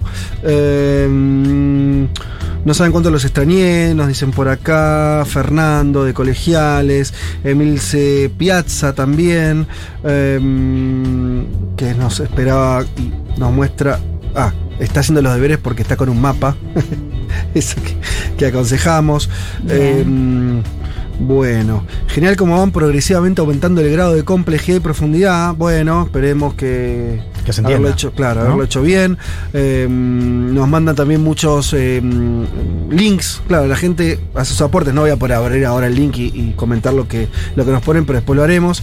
Eh, bueno, gracias a todos los aportes en ese sentido. Eh, gracias chicos de que estén de vuelta. El mundo se parte en dos con un nuevo diagrama. Es una de las posibilidades. En dos, en tres. En tres veremos. puede ser también, ¿no? Nos saludan desde Jujuy, nos saludan desde Norberto Villa Crespo. No entiendo por qué dicen que la OTAN se extendió hacia el este. Bueno, porque eso es lo que ocurrió, amigo, amiga. Eh, no está, Sí, no podríamos no tuitear un mapa que hay que es muy gráfico de los Claro. países que se fueron, ¿no? Yo decía, por eso decía lo del mapa, porque eh, a veces seguirla sin eso realmente es complicado, eh, pero en un mapa vos ves clarito y, y lo que decíamos, te nombro los países para que, para que veas de qué manera eh, Hungría, Polonia, República Checa, Bulgaria, Eslovaquia, Eslovenia, Estonia, Letonia, Lituania, Rumania, Montenegro, Macedonia del Norte, Albania, son todos países que están de la parte, si vos querés, occidental de Europa hacia el este, hacia la frontera, se van acercando a la frontera con Rusia. Sí. Básicamente O sea, es esa de línea. los 30 que son, 14 creo que Son estos que son- que Y del mencionas. 99 al 2020, es decir, cuando gobernó Vladimir Putin. Y Ahí es va. una alianza del norte. También no, hay gente que está pintando su casa. Ah. Yo te digo, mientras nos escuchan, Sofía, color, Paula, no, eh, blanco. Un blanco, esto sí. Puerta al medio. Sí, fuerte al medio. Eh, bueno, buen análisis, nos dicen por acá. Falta mencionar la política de segregación de Zelensky hacia la población ruso parlante. Bueno, de eso hablaremos ahora. Eh, leyes antirrusas. Bueno, de eso vamos a, a- a hablar también. La desnazificación abarca amplios aspectos. Y si alguien de ustedes habla ruso, miren los debates en la TV rusa. No, bueno, eh, se- supongo que vos sí, por lo que comentás. Yo no es una. No, ahí no llego. Ahí no llego. La traducción que hiciste no fue traducción, sino que, No, que leíste. no. Por ahí pensó que hablabas claro. ruso. Sí, sí, ya estaba traducido, yo lo que hice fue eh, decírselos. Eh, en estos momentos igual los políglotas sería lindo, porque es verdad que uno pierde. Toda traducción Sí. hay una pérdida. Sí. ¿Vieron y que me encantaría ver televisión rusa. Y, y, claro, pero no. Qué genial ese periodista que hablaba seis idiomas, Sí, ¿lo vieron? Y salía corresponsal. como freelance para todos los Total. medios de todo el mundo y el tipo hablaba como pero un campeón. Perfecto. ¿De qué canal era? Eh, porque- Es que era distintos Sí, canales. en No sé, no me Ah, acuerdo, ah, pero sí, ponele era que hablaba. seis cana- con- sí, seis canales. Eh, impresionante. Un astro y a la vez un precarizado, ¿no? Total, está por veces era un síntoma No, defendamos tampoco. Claro, claro. Che, bueno, muchísimos mensajes, volvemos a agradecer. Vuelvo a recordar que el curso de Linera, por algunos están preguntando, son los lunes al de 19 a 21, me corrijo, 19 a 21, pero es un curso que los que se inscriban, se anoten y participen, lo pueden ver cuando quieran. O sea, si lo ves en vivo, vas a estar escuchándolo en vivo y, y interactuando, eh, pero obviamente lo puedes ver, va a quedar guardado y vos accedes cuando quieras como un contenido on demand. Así que más fácil, imposible. Vamos a la segunda parte prometida. Entonces dijimos, acabamos de contar la historia de, de- de cómo nace este conflicto. eh, y terminamos con la posición de Putin sintetizando la mirada rusa de este conflicto. Ahora, obviamente es un conflicto de escala mundial. Cuando es cuando eh, sentimos que se nos mueve el piso a todos es porque impacta en todo el mundo. Es un conflicto global. Eh, no, no es una guerra mundial, simplemente porque por ahora los beligerantes son Rusia y Ucrania. Por ahora, me gustó el por ahora. Habría que decir que sí están enviando armamento ya a Europa, lo cual te lo sube un grado, ¿no? En lo que diría, che, ¿es guerra mundial? Bueno, no, pero ahora, si el día de mañana países europeos se sumaran efectivamente a la guerra, si la OTAN, como tiene, como Putin dice, ¿qué quieren? Que entre en guerra con OTAN, como diciendo, loco, ahí se pudre todo en serio, sería un conflicto internacional propiamente dicho, eh, eh, mundial, propiamente dicho. Pero impactó en todos lados. Arrancamos, vamos a pasar audios y sobre todo acá los chicos, yo ya voy a hablar mucho menos, van a comentar y darle marco a esto. Dos, van a escuchar ahora primero dos audios de dos senadores. Eh, perdón, de dos senadores no. De un senador de Lindsey Graham, Sí. senador republicano. ¿sí? Eh, y de Hillary Clinton, ex secretaria de Estado, o sea. ¿Qué pasa? Que creíamos que, que íbamos con mi columna, pero no Ah, importa, Fede, pero- no importa.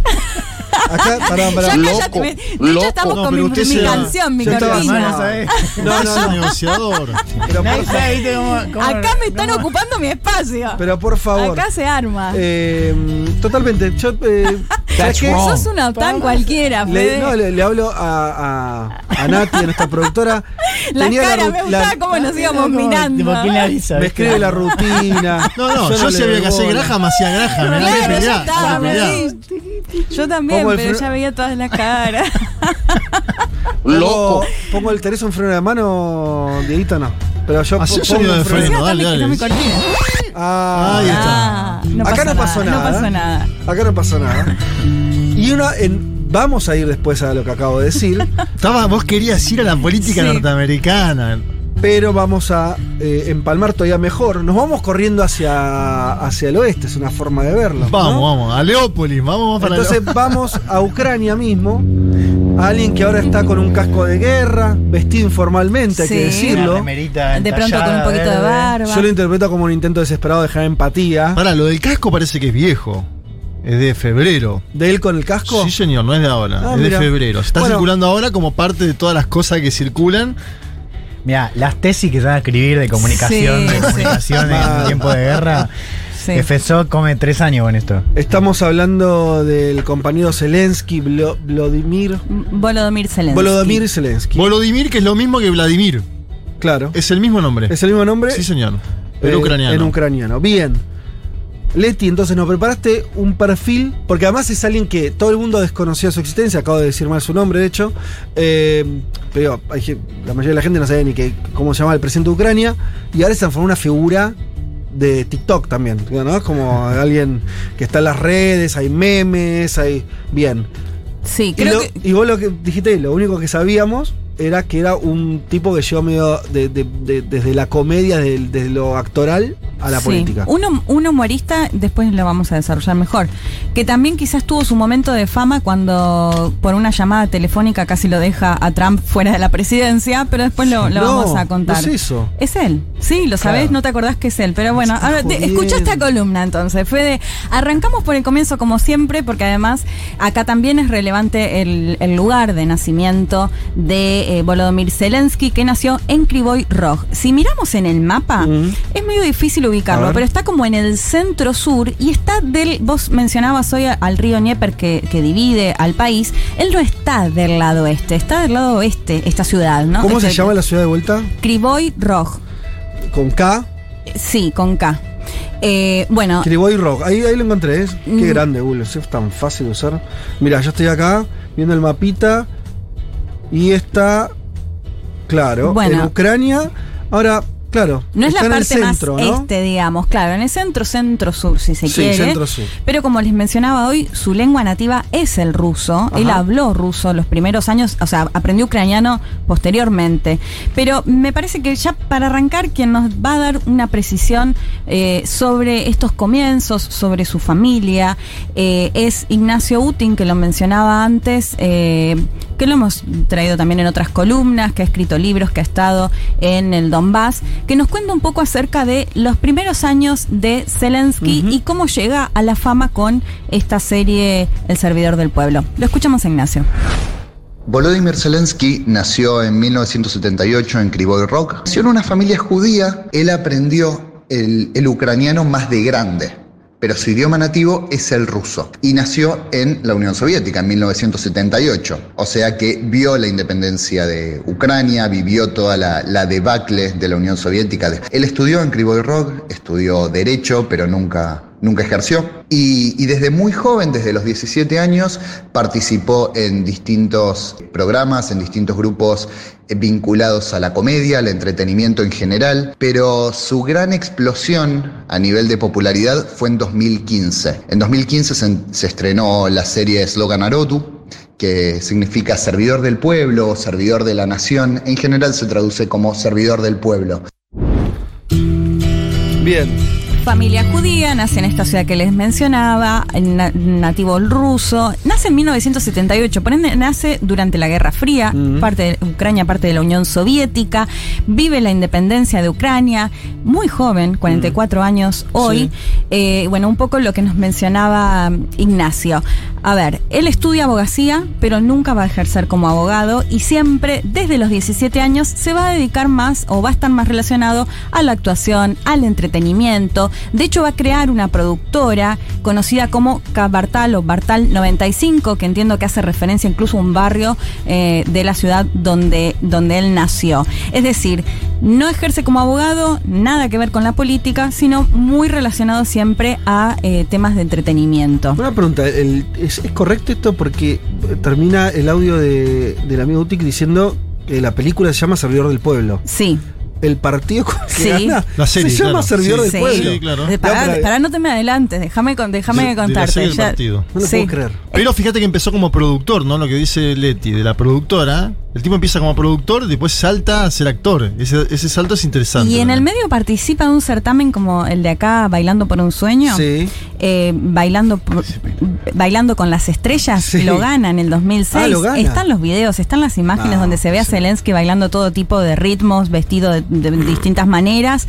Eh, bueno, a lo que voy es que era un personaje medianamente conocido, pero muy vinculado a esto que les mencionaba del entretenimiento.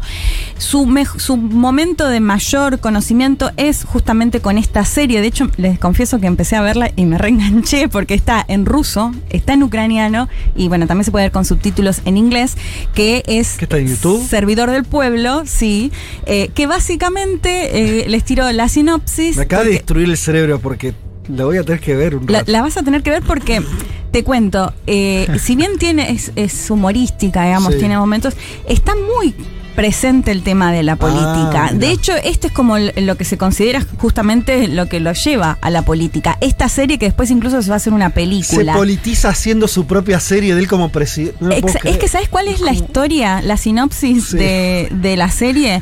Es un maestro de historia, un maestro así como muy perfil bajo, muy humilde, que vive con su papá y su mamá, Ajá. que va en bicicleta a la escuela y que en- está en una sala con otro profesor y empieza a criticar a la política, a los cor- dirigentes políticos Sí. corruptos y se empieza a calentar y empieza a, así a- Contra la a- casta, digamos. Sí, em- empieza su discurso fuertemente y un alumno lo está filmando desde otra ventana, él no lo ve, este video se viraliza Claro. y llega a ser presidente. Sí. Muy bueno. Sin saber cómo llega a ser presidente, pero les gana todo el resto. Y, en, y en la serie que te digo que me enganché, la, Mm. la pienso seguir viendo, eh, aparece constantemente esta, bueno, cuando gana él aparece A- Angela Merkel, Xi Jinping, o sea, todos discursos como celebrando. eh, Pero todo de ayer. O sea, es todo muy rápido. 2015, sí. En La 2015 serie- hasta el 2018-2019 se emitió serie- esta serie. Ah, yo pensé que por lo menos tenía 10 no, años. No, es No, re, no, es no, re no nueva. Es lo que la- hace saltar a la fama completamente a Zelensky.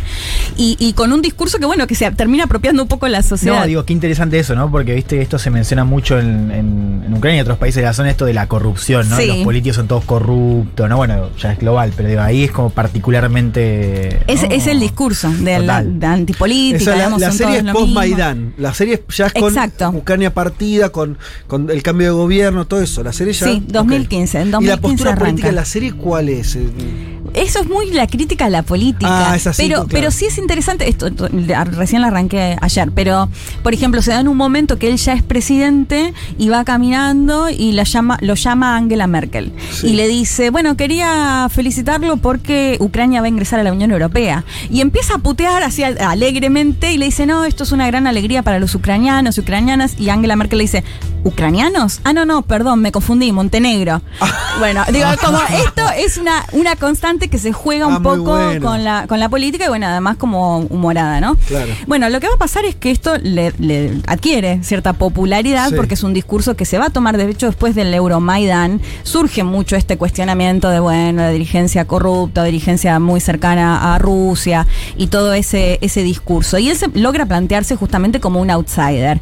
Eh, de hecho, es interesante porque una de las cuestiones más, más criticadas, digamos, es que en el 2019, plena campaña electoral, eh, quien le va a financiar gran parte de su campaña es eh, I- Ior Kolomoisky, que esto lo explica muy bien Ignacio. Él era el dueño del canal donde se transmitía esta serie. Claro. Eh, con- tiene ciudadanía israelí también y está acusado en Estados Unidos, es investigado, de hecho se ha tenido que ir del país además por lavado de dinero, fraude, entre otras cuestiones que lejos puede estar este discurso de an- anticorrupción, Sí, claro. Y digamos. ¿no? Así que eso lo veo un poco empañado. Pero alguien que tiene que financiar, ¿no? La Claro, serie. Alguien tiene que financiar. Claro, pero además todo este tema de la ultraderecha, que la verdad es que he, he intentado hablar con mucha gente y me cuesta realmente entender hasta dónde es relevante este tema de la, de la ultraderecha. Porque de hecho veía algunas encuestas que si se comparaba con otros países de Claro, Europa es, incluso poco. menor. Sí, menos que Francia. Mucho claro, menos que Francia. mucho menos que Francia. Bueno, Francia está- puede ganar. Claro. Claro, sí, no es que. Pero digo, no es, no es la Francia claro. de la fraternidad y la igualdad, pero. Sí, Sí, pero, No bueno, entiendo lo que decís. Es muy difícil sopesar. Muy eso. difícil porque, bueno, esto que se repite, ¿no? Parlamentariamente no, no tienen apoyo, o sea, no hay, eh, digamos, legisladores de ultraderecha, pero sí lo que me decía Ignacio, que parte eh, fue criticado Zelensky, bueno, lo decía, cuando eh, Putin habla de desnazificación y todos decíamos, "Ah, pero ¿cómo le va a decir desnazificar si el presidente es judío, judío? claro. Bueno, eh, Kolomoisky ha apoyado a eh, agrupaciones paramilitares de ultraderecha Mm. y de ahí un poco que también surgía este cuestionamiento eh, acerca de cierto apoyo de la, de la Claro. ultraderecha O sea, más o desde abajo que desde arriba, ¿no? Más como de milicia. Por eso, El batallón a, a mí, Azov, claro, claro. Eh, Al- algunos, aportando de eso, algunos señalan que eh, es verdad que es minoritario, Sí. pero que tiene mucha relevancia en algunas esferas estatales, lo cual pueden, pueden ser las dos cosas. Quiere Es que decir, eso es lo que poco me peso como- electoral, pero si los tipos manejan eh, unidades militares, bueno, la relevancia está por ahí- la irrelevancia está por ahí nomás. Sí. Eh, y, y Putin no lo pusimos ahí, dice, y se nos acusa, dicen, acá también tenemos radicales, eh, por diciendo extremistas de ultraderecha. Se la, eh, Putin dice, eh, eh, no están, no, eh, nosotros los controlamos. El tema es que, que ellos los tienen adentro y le En el digitan. gobierno, claro. Exacto. Bueno, no sé. Por eso, digo, es como, está difícil, Sí. digamos, señalar Total. realmente, porque además si lo ves, eh, es algo que se ve en todo en Canadá, veías las protestas de los camioneros, estaban con una esvástica. Total. O sea, digo, como es algo que, que realmente me, me cuesta darme cuenta qué porcentaje realmente representa esto, pero bueno, quería mencionar lo de su principal, eh, fin- el que, quien le financió la campaña, sí. Eh, bueno, en el 2019 se da esta campaña, imagínense, el tipo viene de hacer esta serie, Ignacio la define como una campaña espectacular y cuenta una, una historia acá que ahora lo vamos a escuchar porque me parece que es muy representativa de, de lo que fue esta campaña y de la postura que toma Zelensky. Se hace un debate con eh, Petro Poroshenko, que era quien gobernaba en ese momento y quien buscaba la reelección, un hombre que viene del, del negocio del chocolate, un empresario del establishment que buscaba, como les decía, volver eh, a ganar la elección. Se hace el debate, no se hace en un canal de televisión, sino que se hace en una cancha de fútbol con eh, como 50.000 personas podían llegar a ingresar, o sea, fue mucho menos, pero sí con mucha capacidad, Sí, sí. digamos, para sus seguidores. Y se divide como si fuese un partido rival, eh, de un lado Local y Zelensky, del otro Poroshenko, con sus seguidores. Sí. Eh, y lo escuchamos a Ignacio porque cuenta qué, qué pasó, qué, qué- una anécdota de este debate que es bien representativo. Lo escuchamos a Ignacio Utin. Y en un momento, fue tan espectacular este debate que en un momento Poroshenko le reclama a Zelensky que él no apoya lo suficiente a las tropas ucranianas en el marco de la guerra del Donbass. Y Zelensky lo que hizo fue cruzar la cancha, irse al escenario de Poroshenko y arrodillarse delante de las madres de soldados que habían muerto en la guerra y las viudas de soldados que habían muerto, arrodillarse y decirse que, decir que él apoyaba a, los soldados, apoyaba a sus familias, que él estaba de rodillas porque él no era más que un servidor para los héroes de la patria, los héroes de Ucrania. Y ese gesto fue un gesto extraordinario que sin lugar a dudas le hizo ganar muchos votos. Bueno, imagínense Poroshenko acusándolo de no defender al Donbass, esta región donde están las dos eh, repúblicas autoproclamadas, eh, y el tipo termina dándole vuelta al discurso, o sea, se va con sus propios seguidores, con sus propios invitados en el debate, y termina generando esto que digo, me parece muy representativo, vos lo decías antes, Fede, a su propio partido le pone el mismo nombre de la serie, No lo puedo creer. y sigue con ese discurso de Eso es soy, distópico, ¿no? soy un humilde Distópico servidor. Soy un humilde servidor porque, de hecho, les mencionaba antes, un maestro de historia muy humilde en bicicleta, Sí. que se va caminando, que se ve rarísimo con todas las cuestiones más ostentosas. Y eh, lleva eso adelante en la campaña. Sí. De hecho, sí, Juan, decime. No, no. Ah, de hecho, Ignacio me decía que ni siquiera eh, avanzó en, en propuestas concretas. Eh, lo único que dijo una vez que ya fue electo es que él iba a terminar con la guerra del Donbass y que si no terminaba con esta guerra se iba Mm. del gobierno. Bueno, algo que en la actualidad parece muy lejano porque no solo no terminó con la guerra, sino que ahora tiene una guerra en todo el territorio Claro, no, ucraniano. eso iba a decir, ¿no? Un poco que también él decía esto de, eh, o sea, sin mucho, eh, muchas, muchas propuestas concretas, sí esto de yo puedo negociar con Putin, ¿no? Como, bueno, ya Sí. intentaron con este, salió mal, yo puedo hacerlo, ¿no? Alguien que viene por fuera de la política, ¿no? Claro. Como esos dotes como de, de negociador, de actor, de una persona humana, ¿no? Como, bueno. Lo conocía a Putin de actuar para Putin, eh, como, como comediante, eso había visto por ahí, pero... Es que le- primero lo hace en ruso, o sea, mucho de su producción es toda rusa. Claro, claro, claro. O sea, De que hecho, se consumía en Rusia. Vas a buscar ahora YouTube y te dice, pará, mientras vos estás mirando esto, Rusia está atacando a Ucrania. O sea, te sale hasta un cartel grande así, digo, porque claramente lo consumen rusos Claro, eh, también. Ah, Eh, ok, como una forma de propaganda para la audiencia Claro, rusa. claro. Impresionante. Sí. Eh, bueno, a- a- quería llegar un poco a la actualidad eh, o intentar explicar un poco lo que está pasando ahora. Eh, lo que me contaba Ignacio es que después de lo que fue como el, el Euromaidán, una vez que Yanukovych, prorruso, quien gobernaba en ese momento, se termina yendo, bueno, lo decíamos antes, para Rusia un golpe de Estado, para los ucranianos sería una especie de 2001 nuestro, ¿no? En el que protest- las protestas llevan a que, a que se vaya el presidente de ese momento. Lo que dice Ignacio es que ah, si bien antes había partidos muy marcados prorrusos y prooccidentales, Zelensky viene a romper un poco con, con, con esta propuesta, digamos. Eh, Y es interesante porque ya hace tres años que gobierna Zelensky, desde 2019, y hasta ahora no tenía muchas cartas para mostrar. Ni había terminado con la guerra del Donbass, ni había terminado con la corrupción, les mencionaba su principal financista. No había logrado, digamos, prácticamente nada y su imagen venía en caída. Eh, así que si les parece, sí, ya para terminar lo escuchamos a Ignacio de cómo está impactando en la popularidad de Zelensky todo el tema de la invasión rusa a Ucrania. Lo escuchamos que en Ucrania tradicionalmente existían partidos políticos más prorrusos y partidos más prooccidentales, pero después de la revolución del Maidán o de lo que Rusia llama un golpe de Estado, esos partidos prorrusos perdieron mucho apoyo. Entonces, de alguna u otra forma, Zelensky no tiene mayor competencia. Pero esta debacle, esta caída en el apoyo de Zelensky, el apoyo a Zelensky, tan marcada en los últimos años, rebotó, rebotó a partir de la invasión. Porque hoy por hoy Zelensky se muestra como el líder de la resistencia, se muestra en, en ropa militar, en Kiev sin abandonar la capital y eso repercutió en una explosión de popularidad. Hoy por hoy su imagen positiva está arriba del 90%. Zelensky sigue sin tener mayor experiencia política y esta situación lo sobrepasa. Él claramente no estaba preparado para afrontar una guerra. Así es está en una situación muy compleja y a mí no me sorprendería que su gobierno cayera en, en, los en las próximas semanas de acuerdo a cómo avance la invasión rusa. Está bien lo que marca, digo, ¿no? Eh, hay dos, o sea, todo lo que acabas de contar de Zelensky no va, o sea, con eh, lo que está enfrentando. Quiere decir, o él no está ya al mando y algo, alguna estructura que desconozco, de, de funcionamiento. Eh, gente es un país que está recibiendo armamento. Sí, eh, para peleando, civiles, Peleando con el, el tercer ejército más poderoso del mundo. Digo, algo ahí no me cuadra. Eh, Parece alguien que puede, que hace bien la función de mostrar Ucrania hacia el mundo, de mos- Sí. ¿no? Sí, Pero eso es una cosa, otra cosa es bancarla de verdad ahí, como, no sé. Sí, bueno, por ahora resiste, ¿no? Eso digo, eh, por lo que sabemos, ¿no? Eh, Sí. Sí, quizás. que- ¿Resiste sí. o, o- o- o Rusia no está queriendo descabezar al gobierno ya?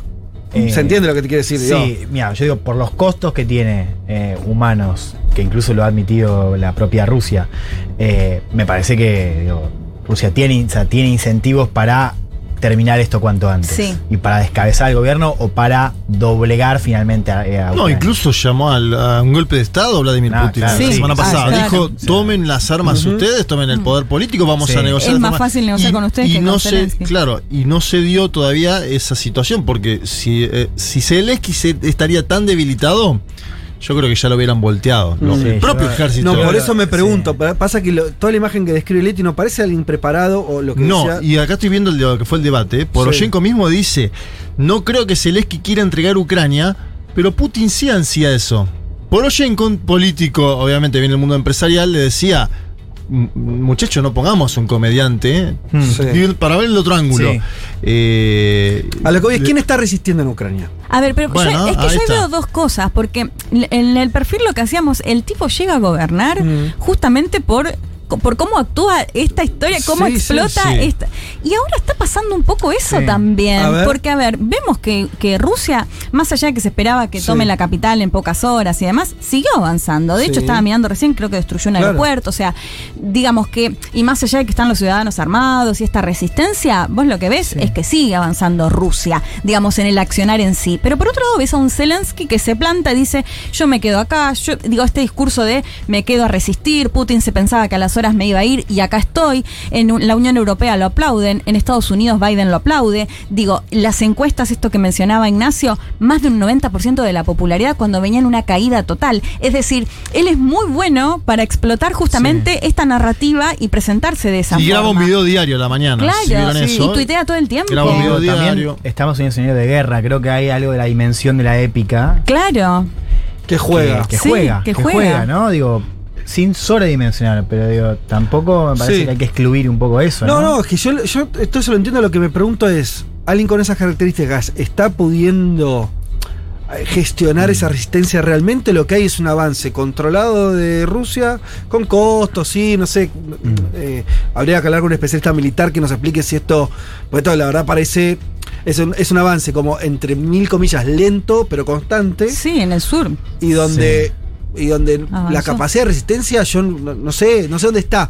A lo que voy es Todo Sí. lo de la No, propaganda lo entiendo. Es que no está claro si es resistencia- ucraniana o si es decisión estratégica Eh, eso- también de Rusia. eso Son dos que- cosas. eso es lo que me estoy Pero sí yo creo que, mm, que Putin creía que Zelensky se iba a ir a la más guerra. rápido. Sí, no, no, de todas yo formas, Ignacio lo plantea. Ignacio Mm. dice, no sé hasta dónde va a llegar esto y si en los próximos Sí. días Zelensky no Se renuncia. va o claro. No, es Eh, que, digo, a la larga, o ni siquiera a la larga, digo, más temprano que tarde, de hecho, esto también se empieza a descontar en Occidente, o sea, la potencia de Rusia es mucho mayor a la de Ucrania y esto, o sea, el tiempo juega a favor de Putin. Yo digo una cosa más, hay una mesa de negociación. Sí. Sí. Sí. Si Rusia no hubiera querido, no habría mesa de negociación porque lo- ellos ya habían invadido. Es decir, qué sé yo, te estoy invadiendo. Ahora, quiere decir, eh, no hubo una mesa de negociación en Irak, entre Estados Unidos y el gobierno de Irak, ¿no? O sea, hubo una invasión, fin, chau, te vas. Acá pone una mesa.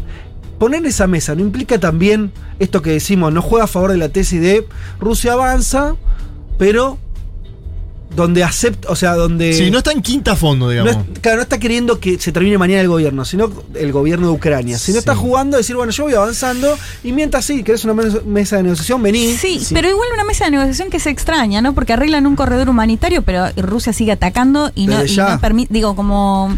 Desde ya. Sí. es una mesa de la que uno está avanzando. Está acelerando. Y después hay una cuestión casi táctica que es, digo, para pensar el punto de vista de negociación. A vos te conviene siempre negociar cuando estás en una posición mayor. Entonces Claro. es como, bueno, avanzás, seguí avanzando, acelerá, porque digo, en este caso de la semana pasada tuvimos efectivamente una profundización de la campaña. Y después, con más ventaja, negociás. Total. Ahora, sí, yo creo que así como decía, eh, el tiempo corre a favor del ejército ruso, ¿no? Eh, sí, yo creo que hay algo de esa cuestión. Digo, leía también estas crónicas desde, digo, con corresponsales eh, muy buenos que decían esto de ucranianos que dicen, nosotros no sabíamos que nuestro ejército podía resistir una cosa así, ¿no? Claro. Como una cosa también como, sí, más allá de la épica, ¿no? Esto de decir, wow, ¿no? Como nosotros Podemos. pensamos que se atacaba a Rusia, a los tres días el gobierno se caía. Claro.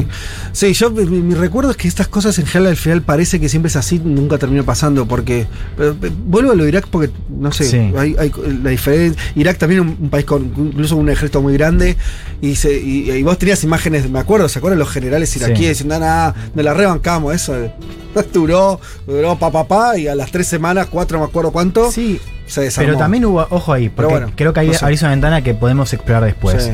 Pero digo, esto que decían eh, este grupo de realistas de Estados Unidos, ¿no? Eh, inclusive también de derecha, que hablaban sobre el rol de Estados Unidos y Mm. la OTAN en eh, el conflicto, un poco lo que recorríamos hace, hace un bloque, hace dos bloques. ¿No? Y decían, ojo porque el error de cálculo, digo, es parte de la guerra, e Irak o Afganistán, digo, son operaciones que también Estados Unidos, con un equipo con PhD, con experiencia, Sí. también le salió mal. Sí, se empantanaron todas, salió mal. todas las últimas Entonces, incursiones para mí son empantanadas. entonces, y eso todas. también- eso también vale para Siria Rusia. y Siria.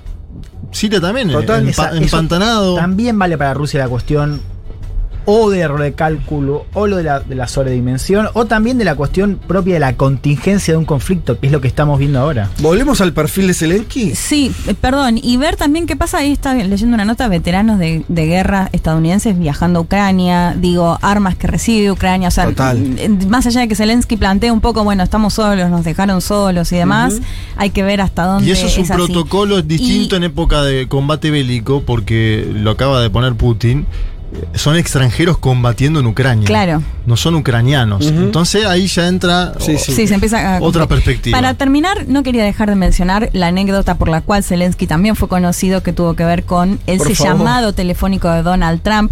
Eh, parece que pasaron mil años, de hecho tuve que buscar la fecha porque ya no me Sí. acordaba, pero. ¿se acuerdan que se hizo un juicio político contra Donald Trump fines de 2020, comienzos Sí. de 2021? Estamos bien, ¿no? Uy, Sí, ya, ya estamos bien. Para, Sí, para. No, no, boludo, 2021. Por eso, diciembre de 2020, v- enero 2021. Ah, ok. Pues no, en no. pues fue- noviembre pues había fue- ganado las elecciones. Claro. ¿Esto fue después del Capitolio?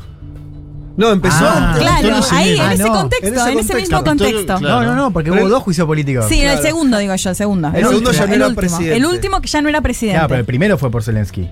No, el segundo fue No, el por segundo fue por el. Capitolio.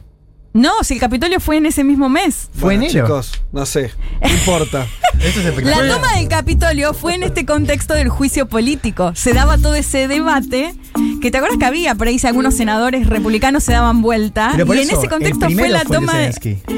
No, para mí es segundo. Lo- Buscalo. Mientras- piedra, papel o bueno, tijera. bu- No- mientras Juan lo busca, yo cuento brevemente No qué fue lo que pasó. nadie se está acordando si es el Eh, primero Donald. Trump Sí. llama a Zelensky, le Sí. dice, bueno, Donald Trump presidente. Donald Trump, Estados presidente, Unidos. lo llama a Zelensky, un presidente reciente, y le dice, nosotros te vamos a mandar más financiamiento para las armas, ya le mandaba, Sí. pero le dice, pero te quería pedir un pequeño favor, campaña electoral en Estados ¿ves? No, es campaña electoral en Estados Unidos, Sí. le dice, ¿te acuerdas que Hunter Biden, el hijo de Joe Biden, mi principal contrincante, estaba envuelto en un temita de corrupción en una empresa de gas ucraniana? Bueno, me gustaría que ese tema vuelva a ser Claro. investigado. Le dice Trump, Trump a Zelensky. a Zelensky para ensuciar la campaña electoral, ensuciar a Biden. Eh, se conoce por los servicios de inteligencia este llamado y esto llega a que se haga un juicio político contra Donald Trump por Totalmente. quién tenía razón. Yo, boludo, es el primero. Es el primer juicio ¿Es el político. primero? Claro. Y el segundo porque era El John- El Capitolio. El está bien lo que decís, Leti, es, es el, el- Bi- em, Trump era presidente todavía. Sí. El contexto de la elección Claro. viene esto. Y después 2019 Para, fue la comunicación. fechas, La, sí. llamó- la comunicación fue Noviembre, 2019. Y entonces el primero fue El de fines de dici- vein- díganme Noviembre. los años. Noviembre, Noviembre. de, de 2020. 2020. ¿Sabes lo que pasa? No, 2019. Chicos, Ah, bueno, hay, que, hay que dieci- aceptar, hay que aceptar una cosa. 2019. Hay que aceptar una cosa que es eh, la, la pandemia. Sí, nos perdió mal. Igual sí, nada, es un 2020, detalle el tema de la 2019, fecha. La historia era obvio. que Trump lo llamó a Zelensky para decirle, yo te mando más armas, te mando más financiamiento, vos a cambio investigame al hijo de mi contrincante para ensuciarlo en la campaña electoral, que bueno, Y lo que- hizo. No, se con- después se conoció esta llamada. O sea, claro, se y- conoció el intento. Claro, el intento, y Claro. bueno, y por ese tema Donald Trump fue a juicio político. Y pará, lo, lo amenazaba Trump a Zelensky Claro. con esto de la guita. Le decía, mirá, yo te estoy dando 400 millones de dólares. Si no me das información sobre el hijo de Biden, yo te congelo este envío. Claro. Claro, ¿Entiendes? Era una sí, extorsión. Exacto, O sea, exacto. la acusación, de hecho, al juicio era un presidente usando la política exterior norteamericana Sí. para Claro. jugarle una trampa a su contrincante electoral. Exacto, exacto. De hecho, salió la, la revista Time en ese momento, la tapa de Zelensky, que decía el hombre en el medio. Mm. Sí, es verdad. Y ahora también se hablaba mucho de, bueno, Ucrania Total. es una excusa entre la OTAN y Rusia, vuelve a ser un hombre en el medio, pero un hombre que está con un 90% de popularidad en Ucrania y hasta ahora resistiendo, veremos lo que pasa en las próximas horas y días. Un mundo de sensaciones. Vázquez, Carg, Martínez, Elman. Un programa que no quisiera anunciar el comienzo de la Tercera Guerra Mundial. Pero llegado el caso, lo hará.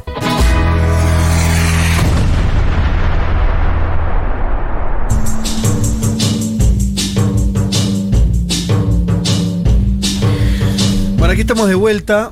Eh, programa. Primer programa de la temporada de un mundo 196 de sensaciones. dijiste. 196, o sea que 97, 98, 99. En un mes, mm, tres programas, sin contar este, vamos a estar haciendo el 200. ¿Hacemos público el 200 o no?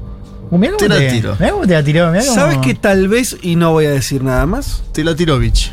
en ese, en ese momento ¿Esté pasando algo? esté pasando algo que nos permita Ah, ah, ah, hacer ah, ah, el programa en un lugar Ah, boludo. muy interesante para los oyentes Bueno, de la radio. Me ahora. no voy a decir nada. Paenza. Pero puede ser un, un lindo lugar para hacer un programa en vivo, ¿eh? Epa. El 200. Ya la veo, la veo, la veo, la, La siento. Bueno, muchos mensajes. eh, ¿Qué dicen? bueno, comentando cosas. eh, ahora se, se pusieron a comentar todos. Obviamente, lo estamos hablando de Ucrania. Eh, mira, acá me pregunta: ¿qué tema sonó recién? Eh, Te Venero, ¿sí? Con Omar Portuondo de Zetangana. Ah, Eso pensé que te preguntaban qué tema sonó Te Venero y decía, lo veneraban a Fede. Eh, qué lindo escuchar a Leti a mediados del programa y no al final. Mira, acá una, una, un fan, no sé quién habla. ¿Cómo? Ay, bueno, estoy de acuerdo. Este, pero ahora Leti vas a estar vas a estar más coyuntural, Sí, así que vas a estar sí. mucho más metida eh, Con los en todo lo que actualidad.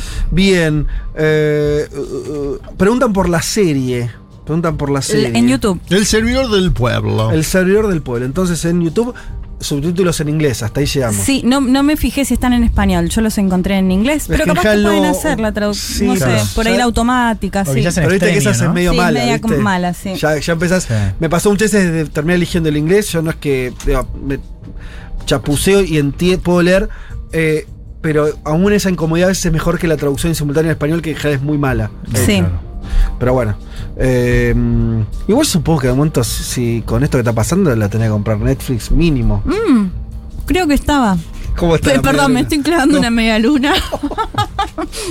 ¿Estaba, decís, en Netflix? No sé si en Argentina. Ah, pero claro. había leído que estaba en algunos países. Ah, pa, pa, pa. Perdón, me estoy comiendo una media luna con dulce de leche riquísima. Bueno, che, seguimos porque eh, hay, hay hay mucha tela para cortar. No me quiero. No me quiero quedar con cosas afuera. Entonces decíamos, ahora sí, vuelvo a lo que hice mal el bloque anterior. Vamos a escuchar una serie de audios porque ¿qué hicimos hasta ahora? Hablamos de la historia del conflicto, hablamos de la posición rusa, hablamos de Zelensky y de Ucrania. Vamos a hablar ahora de lo que se llama Occidente. Vamos a hablar de cómo se está posicionando la OTAN, Estados Unidos, Europa, a través de protagonistas. Entonces, arrancamos. Primero vamos con eh, dos norteamericanos. Por un lado, eh, Lindsey Graham, senador republicano, y por el otro lado, Hillary Clinton, ex secretaria de Estado. Digo esto porque Y candidata presidencial. Claro, señalo lo de secretaria de Estado porque ella estuvo durante años involucrada Sí. en la política exterior, definiendo la política exterior de Estados Unidos. Tiene mucho para decir al respecto. Eh, y me parece que va a quedar bastante claro cierto posicionamiento, un demócrata, una demócrata y un republicano, de cómo ven el conflicto. Eh, vamos entonces con lo que dijo Lindsey Graham. How does this end? Somebody in Russia has to step up to the plate. Is there Brutus in Russia? Is there a more successful Colonel Stauffenberg in the Russian military? The only way this ends, my friend, is for somebody in Russia to take this guy out. You would be doing your country a great service and the world a great service. Bueno, ¿qué decía Graham? Lo traduzco. Eh, decía, ¿cómo termina esto? Alguien en Rusia tiene que dar un paso al frente, llevando la cuestión a Rusia. Hay un Brutus en Rusia hablando como alguien que asesina al César, ¿no? Eh, también hablaba de este del coronel Stauffenberg. Eh, La única forma de que esto termine es que alguien en Rusia elimine a este tipo por Putin. Le estarías haciendo un favor a tu país y al mundo, un gran servicio, dice Graham. Esto se lo dijo a- en una entrevista en Fox News. Sí, después lo tuiteó, como para que no queden dudas, ¿no? Que estaba expresando una posición orgánica de él, ¿no? Lo tuiteó. Pero los republicanos hay un quilombito acá. Eso te iba a decir. Entonces te voy a leer una respuesta de Ted Cruz. Sí. Otro republicano peso pesado. Y un también- halcón, aparte. de Ted Y Cruz. también peso pesado y- Sí. y, y también senador. Bien. Dijo, utilizar sanciones económicas masivas, boicot petróleo y gas ruso y proporcionar ayuda militar para que los ucranianos puedan defenderse. Pero no deberíamos pedir el asesinato de jefe de Estado, dice. Ted Cruz como diciendo tal vez- Moderado. Sí, a ver. Dale. No, ¿qué expresa esto? Digo, Sí, ¿no? Esta eso. interna que decías vos, eh, una línea de Fox News que al principio estaba muy en la onda anti-intervención, ¿no? Un poco de, lo decía Tucker Carlson, ¿por qué nosotros tenemos que ayudar a Ucrania? Ahora, con la invasión se ha movido un poco el eje, ¿no? Casi alineado con Biden. Claro. Esto de Putin quiere restaurar la Unión Soviética. Entonces están quedando en minoría esas voces más del círculo de Trump. Bueno, Trump lo ha dicho, ha dicho Putin es un genio. ¿no? Entonces está primando también dentro de la interna republicana. La opinión mayoritaria es esta de, bueno, hay que frenar a Putin. ¿Por qué eso? Eso es porque se activó el fe- la, la- que lo vimos 28 mil veces, que es ante cualquier conflicto militar se, se juntan y, y- y desaparece el- la, el- la- la grieta. No, yo creo que, que en general el, eh, eh, el Partido Republicano en general siempre ha tenido con, con Rusia, y inclusive también, eh, digo, para con Putin, una posición más agresiva. Yo creo que la novedad eh, fue Trump, que, Mm. que Trump, inclusive también por, bueno, ¿se acuerdan todo lo que pasó en 2016? Estas acusaciones respaldadas por la CIA acerca de mediación rusa. Eh, y también me parece que hay para pensar, simplemente lo tiro, ¿no? Hay como una cosa, de la, de la- bueno, lo vamos a comentar después, de la ultraderecha a nivel occidental, está también incluso la cuestión de Bolsonaro, eh, ¿no? Digo, hay una cosa de, de- para, para muchas figuras Putin no es tan un, personaje tan impopular eh, como a la centro derecha mainstream, ¿no? Eso, yo creo que en, en ese sentido hay como una... Ahora, para sintetizar lo que vos decís es que lo- al final los demócratas obviamente están apoyando a Biden y la Sí. guerra y, y a, y a Ucrania en la guerra y los republicanos mayoritariamente la posición de, de Cruz es más importante que el audio que escuchamos de, del senador Graham, decís. No, para mí al revés, ¿eh? Ah, Para mí, eh, yo decía que empezó en Fox News un poco esto de más a lo Ted Cruz, como bueno, ¿para qué intervenir? Y, Sí. y últimamente veo primando el enfoque más Ah, agresivo. ok. ¿Por qué? También para la cuestión doméstica, que es que los republicanos encuentran ahora eh, una manera de reforzar esta narrativa de Biden es débil. Ok, ¿no? claro. Eso claro. es lo que estoy viendo. Está bien. ¿no? Entonces la posición de Trump está quedando un poquito más marginada. Bien. Ahora vamos a escuchar a Hillary Clinton. Eh, en una entrevista a la cadena MSNBC, donde, ¿qué es lo que el valor para mí de este testimonio? Que es, es un poco... Habla desde lo que hicieron los norteamericanos en otros lugares también, ¿no? Hay una cosa ahí más... Y sí, hay, Eh, hay, hay un modelo. Se, jue- se muestra el juego un poco. Hay un CV. A ver. Vamos con el audio. But remember, uh, the Russians invaded Afghanistan uh, back uh, in 1980. And uh, although no country uh, went in, uh, they certainly had a lot of countries uh, supplying uh, arms and advice and even some advisors uh, to those who were recruited to fight Russia. It didn't end well for the Russians. Uh, there were other uh, unintended consequences, as we know, but the fact is that a very motivated and then uh, funded and armed uh, insurgency uh, basically drove the Russians out of Afghanistan. Bien. ¿Qué em, traduzco rápidamente? Recuerden, los rusos invadieron Afganistán allá por 1980 y si bien no se metieron adentro, hubo muchos países suministrando armas y consejos a aquellos que estaban siendo reclutados para pelear contra Rusia. Sí, Entre ellos, claro. en principio Estados Claramente. Unidos. Eh, no terminó bien para los rusos, dice Hillary, la guerra en Ni para los afganos. Claro, hubo otras consecuencias intenciona- inintencionadas, como sabemos, pero el hecho es que una insurgencia muy motivada, dice Hillary, y luego financiada y armada, básicamente expulsó a los rusos de Afganistán. Acá lo que está diciendo es un posible modelo de intervención Sí. en este conflicto de Ucrania, que es hacer lo mismo que hicieron en Afganistán, no meterse Estados Unidos como beligerante, participar con tropa, pero sí financiar la resistencia. Claro, y se ve más claramente en Siria, ¿no? Con apoyo de armamento y entrenamiento militar a los rebeldes que peleaban contra el ejército sirio.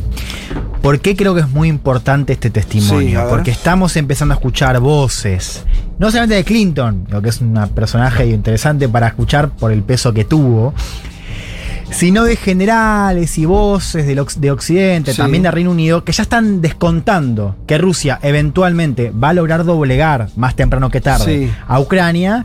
Y esto de, bueno, ¿cómo va a seguir? ¿Cómo Nosotros sigue? tenemos que seguir haciendo esto. O sea, ¿no? metiendo Armando- armas, claro. por lo menos armando la resistencia. Claro, desde el oeste. Recordemos, volvemos a la edición, sabemos que el oeste es donde está el foco nacionalista más fuerte, ¿no? Nosotros tenemos que mandar. eh, de hecho, es interesante porque Rusia también está diciendo ahora que también va- o sea, está alertando acerca de lo que es el apoyo, no solamente a civiles que están combatiendo ahora, sino también a focos insurgentes. De hecho, están saliendo. eh, leí una nota bastante extensa en, en Foreign Affairs, que es una revista en general más cercana al Partido Demócrata, pero que eh, tiene ese eco ¿no? de las voces del establishment. Sí.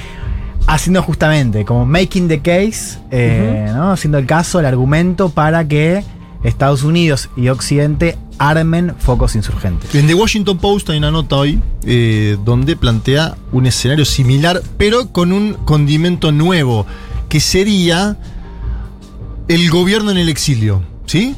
Un posible gobierno en el exilio de Volodymyr Zelensky en caso de que huya, una hipótesis que ya Estados Unidos le planteó a Volodymyr Zelensky esta semana, durante los primeros días de conflicto, le dijo, salí de ahí, maravilla, andate a otro lado, y sí seguir financiando a los grupos armados y con Zelensky gobernando desde afuera, ¿no? Una hipótesis eh, que plantea The Washington Post que dice que Estados Unidos, el gobierno de Biden, y aliados europeos ya están analizando como posible, porque obviamente ante el avance de las tropas de Putin Sí. es evidente que está la posibilidad, y lo decía Putin en el audio que le mandó a Leti, de que Volodymyr Zelensky caiga. Entonces, Claro. ¿cuál- qué- ¿qué hace Volodymyr Zelensky? Cae adentro, es un mártir, se va afuera y gobierna, entre comillas, gobierna desde afuera. Bueno, esos son los debates. Perdón, quizás estoy adelantando, pero me interesa mucho el escenario, porque también nos muestra algo que es, ojo, porque ahora se discute acerca de la posibilidad de, o sea, qué va a pasar si la OTAN se mete o no.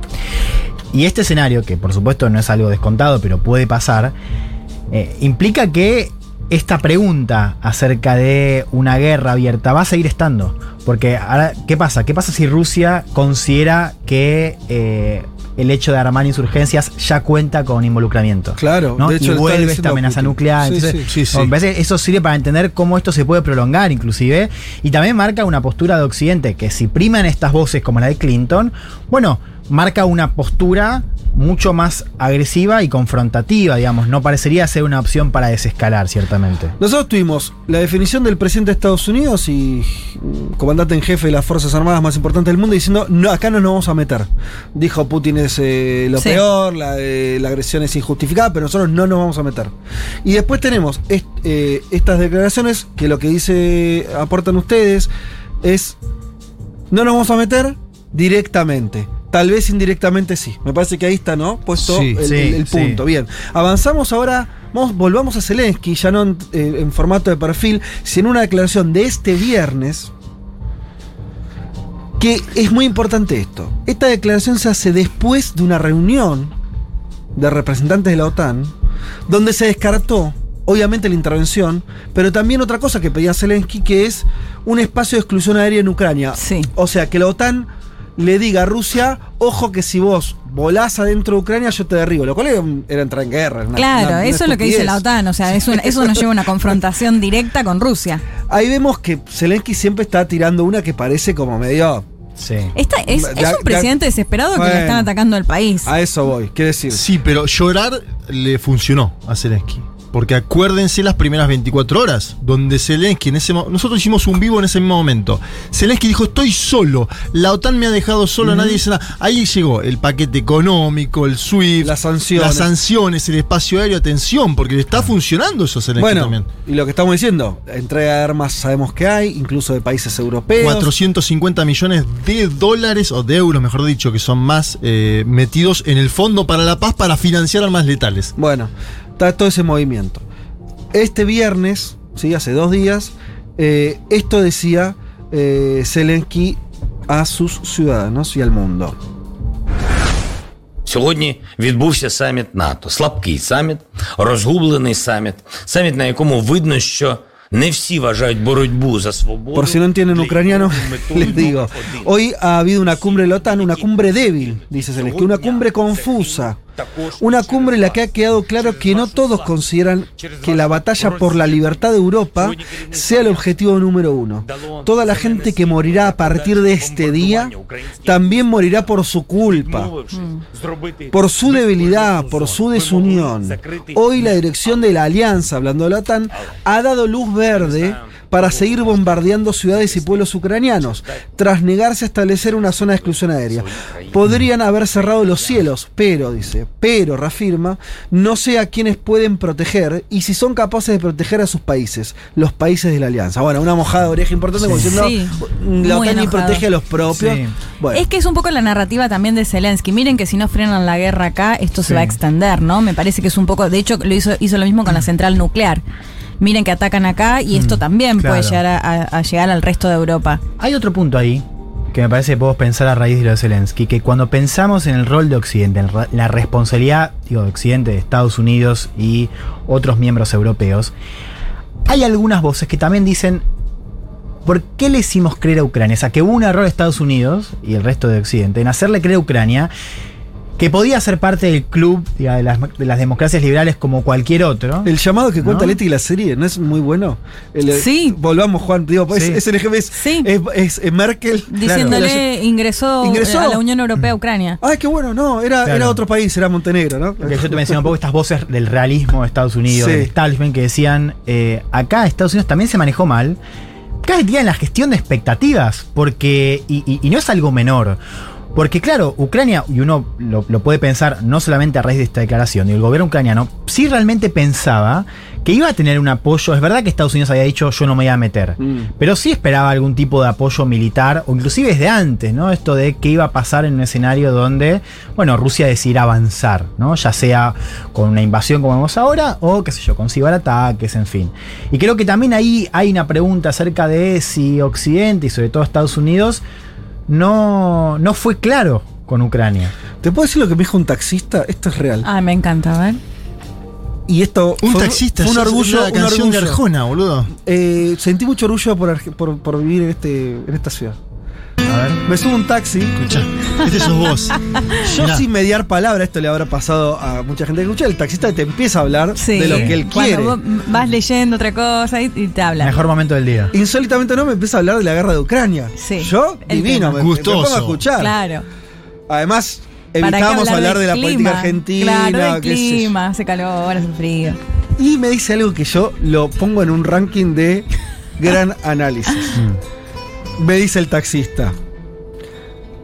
A este, por Zelensky, pues estamos hablando de, me puso a hablar de Zelensky. Genial. Le calentaron la oreja. ¿Qué es lo que está diciendo Sí, Elman claro. con otras palabras? Dice, Sí, lo, dice, No. lo dijo mejor el taxista. ¿O no? Pero, Pero ¿le, no es fácil, ¿le boludo. recomendás tu mundo de sensaciones al taxista? No hizo- fue como yo lo escuché a él. Fue, él fue mi Claro, mundo de él un sensaciones por, un, por un rato. Y me dijo, le calentaron. Los Sí. países- Estados Unidos le calentó las orejas a- Sí. pensando que, ¿no? Como diciendo, eh, te vamos a bancar, te vamos a apoyar. Y después, otra frase del taxista, Claro. le sacaron el banquito. Mm. Que es la frase que se decía eh, en el box. Los ¿no es boxeadores, cierto? claro. Sí. Cuando te sacan el banquito y vas Y solito. queda solito ahí. Claro. No, digo, y es una discusión súper interesante porque también tiene que ver con la cuestión previa, ¿no? Con esto de que, bueno, que Ucrania podía pasar a ser parte del Club Europeo, la Unión Europea, y no iba a haber consecuencias, ¿no? Claro. Como de, bueno, si cumplís algunos requisitos, ¿por qué no? De hecho, lo han dicho, en un futuro quizás. Para mí le está funcionando Y eso- a, a Zelensky esto de llorar. Lo digo, o sea, obviamente, Occidente lo convierte Sí. en una víctima que sale todo el tiempo, ¿no? En una especie Sí. de superhéroe que está peleando. Lo vemos Hay en- que ver si aparecen el apoyo, lo que dice Elman. ¿eh? El apoyo, está bien, más, más que emocional, se Sí. aparece otra cosa. Vuelo, sí, sí, pero vuelo hasta ahora está llegando plata, armamento, eh, Sí, armamento, sanciones al otro. dicen que- Algunos dicen que es más que- simbólico otra cosa, Sí, pero sí. Claro, por eso, yo pero las- ¿qué, sí. qué apoyo le puede llegar No, a dar concreto? bien. Dale. Eh, vamos para entender qué está pasando en las últimas horas. ¿Qué está pidiendo Zelensky? Que haya un involucramiento de la OTAN para bloquear el espacio aéreo de Sí. Ucrania. Es decir, que haya. Que en realidad yo estaba hablando con una ahorita, Juan Bateré, y me decía, es lo mismo que meterse, porque Por eso. en la práctica sí, es es lo que plantea la que bloqueen a Rusia desde el aire, en el espacio aéreo ucraniano. Sí. Claro. Que es la famosa Que no tirar fly misiles. zone, Sí. ¿no? Lo que está pidiendo Zelensky, que de hecho lo ha dicho en ese discurso, es si ustedes nos quieren ayudar, hagan eso. Sí. Hagan eso. Y ya lo ha dicho tanto el secretario general de la OTAN como de Biden, como Biden, como el resto de europeos. Hoy la OTAN no está caminando hacia eso. No, y Porque Putin- Putin eso es dijo- meternos en la No, guerra. Y Putin dijo, muchachos, si hacen eso, yo voy a contestarle Sí. a los países que hagan Claro. eso. Y obvio. Por eso, Pero ya está, eso si era la guerra con la Hacer OTAN. la exclusión, porque tiene un nombre como, como parece Claro, otra cosa. no fly zone, ¿viste? pero, ¿Qué- qué carajo pero la es? verdad es que tienen que derribar los helicópteros y aviones rusos que hoy están sobrevolando Claro. Ucrania. Entonces Claro. ya está, Eso es es guerra. una- claro, la Es única una- diferencia es que no es en, En la tierra. Eh, Exacto, es en el espacio aéreo. Entonces, Claro. hoy lo que está pidiendo Zelensky es eso, digamos. Es verdad, como decía Juan, ¿no? Al principio pedía por más sanciones, llegaron. Hoy eh, el foco de Zelensky es esto de la exclusión aérea. Vamos al territorio europeo. Sí. Nos vamos a Estados Unidos, vamos a escuchar qué piensan los europeos. Ay, ay, Para mí, ay, una de ay, las sorpresas de este conflicto. Sí. ¿En qué sentido? en que se más papistas que el Papa, que me parece se pusieron en, parecían más prescindentes o más o el, el- Al principio estaban pintados, ¿no? claro o, o- o los tipos diciendo bueno no nos conviene una guerra en nuestra casa, lo Sí. cual es un argumento muy lógico, tipo la verdad los que más querían negociar con Rusia si querés Claro. porque por el gas, porque, porque una cosa es pelear desde Washington, tenés un, con- un- un océano en el medio, otra cosa si estás en Francia que los tenés ahí nomás. Bueno, pero la verdad que nos encontramos con una Europa Sí. distinta. Escuchamos un discurso muy, Sí. muy viral, o muy eh, que, que repercutió mucho por el tono, lo van a escuchar. Estamos hablando de Josep Borrell, que es el alto representante de la Unión Europea sobre asuntos externos. El, El canciller eh, de la Unión Europea. El que representa eh, a la Con- Unión Europea hacia afuera. Ciudadanía argentina también. Yo Española sí, argentina, ¿en serio? sí. Ah, mira, eso- eso no la tenía Sí. yo. ¿Pero que nació acá? No me acuerdo ya cómo era Ah. la historia, pero obtuvo la hace, hace unos años. Es E, Obtuvo la- PSOE. Sí. Eh, dio el martes un discurso encendido en el Parlamento Europeo que se reunió justamente para tratar la cuestión de la guerra. Esto es, creo, señoras y señores diputados, la lección más importante que tenemos que extraer de estas trágicas circunstancias. Que no podemos seguir confiando en que apelar al Estado del Derecho y desarrollar relaciones comerciales van a convertir al mundo en un lugar pacífico donde todo el mundo evolucionará hacia la democracia representativa. Las fuerzas del mal, las fuerzas que pugnan por seguir utilizando la violencia física como una forma de resolver los conflictos siguen vivos. Y frente a ellos tenemos que demostrar una capacidad de acción mucho más poderosa, mucho más consistente y mucho más unida que la que hemos sido capaces de hacer hasta ahora. Hemos hecho mucho y hemos sin duda asombrado al mundo y sorprendido a Putin con una capacidad de reacción rápida y unida. Hay que seguir en este camino. Me- no sé qué les sorprendió a ustedes, a mí me, hubo como frases, están con ustedes o, con, o, con- o no están con, o sea, están con nosotros o no están con nosotros, la idea del mal y el bien. Sí. Muy moral, muy moralista. Me hizo recordar los discursos de Bush. Sí. Otra época, ¿no? Como. eh, y, muy, con una carga muy fuerte, ¿no? Como queriendo unificar ahí Europa atrás de una- un objetivo muy claro. Sí, no, y después esto acerca de la reacción de Europa. Es muy curioso y muy interesante lo que está pasando en Europa, porque de alguna manera revela algo que venimos diciendo hace tiempo en este programa, que es en este nuevo contexto global, global o en esta crisis del orden liberal de posguerra, Europa queda muy debilitada, mucho, muy relevante, ¿no? eso lo venimos comentando hace tiempo, Sí, venimos sí. también resumiendo las posiciones hacia adentro de Europa, pero paradójicamente, y esto dicen algunas voces críticas con eh, Rusia, también es verdad que me parece que la Unión Europea también va a salir reforzada de esto. Esto que dice Borrell acerca de la reacción rápida de Europa es cierto. De hecho, causó mucha sorpresa. La Unión Europea se movió muy rápido, inclusive haciendo algo que no había hecho nunca, que es comprar armas para llevarlas a Ucrania. Y esto me parece que va a tener una reproducción hacia adentro. De hecho, ya circulan encuestas, digo, ahí estará una semana, pero digo que hay una respuesta positiva de las ciudadanías Ajá. europeas. Ahora, hay una discusión también más grande acerca de la cuestión de defensa. Ustedes saben que eh, voces como la de Macron decían nosotros tenemos que invertir más en defensa y hacernos cargo de Sí. nuestra propia defensa, que era un mensaje muy en contra de la OTAN. Esto de la OTAN ya no nos sirve, inclusive también Estados Unidos. es- Sí, Nosotros que, no que ha llegado a decir que estaba muerte cerebral, ¿no? Esto de nosotros eh, no podemos confiar eh, en Estados Unidos. Ahora, es bien interesante porque de alguna manera lo que está pasando ahora le da un poco de fondo la razón a Macron. Esto es decir, Europa se tenía que hacer cargo de su propia defensa, pero también, paradójicamente, refuerza a la OTAN. O sea, refuerza que a la, a la alianza y a la alianza, la, la OTAN va a quedar. eh, inclusive se puede expandir más, digo, si con el caso de, de Suecia y Finlandia, ¿no? que se está discutiendo ahora.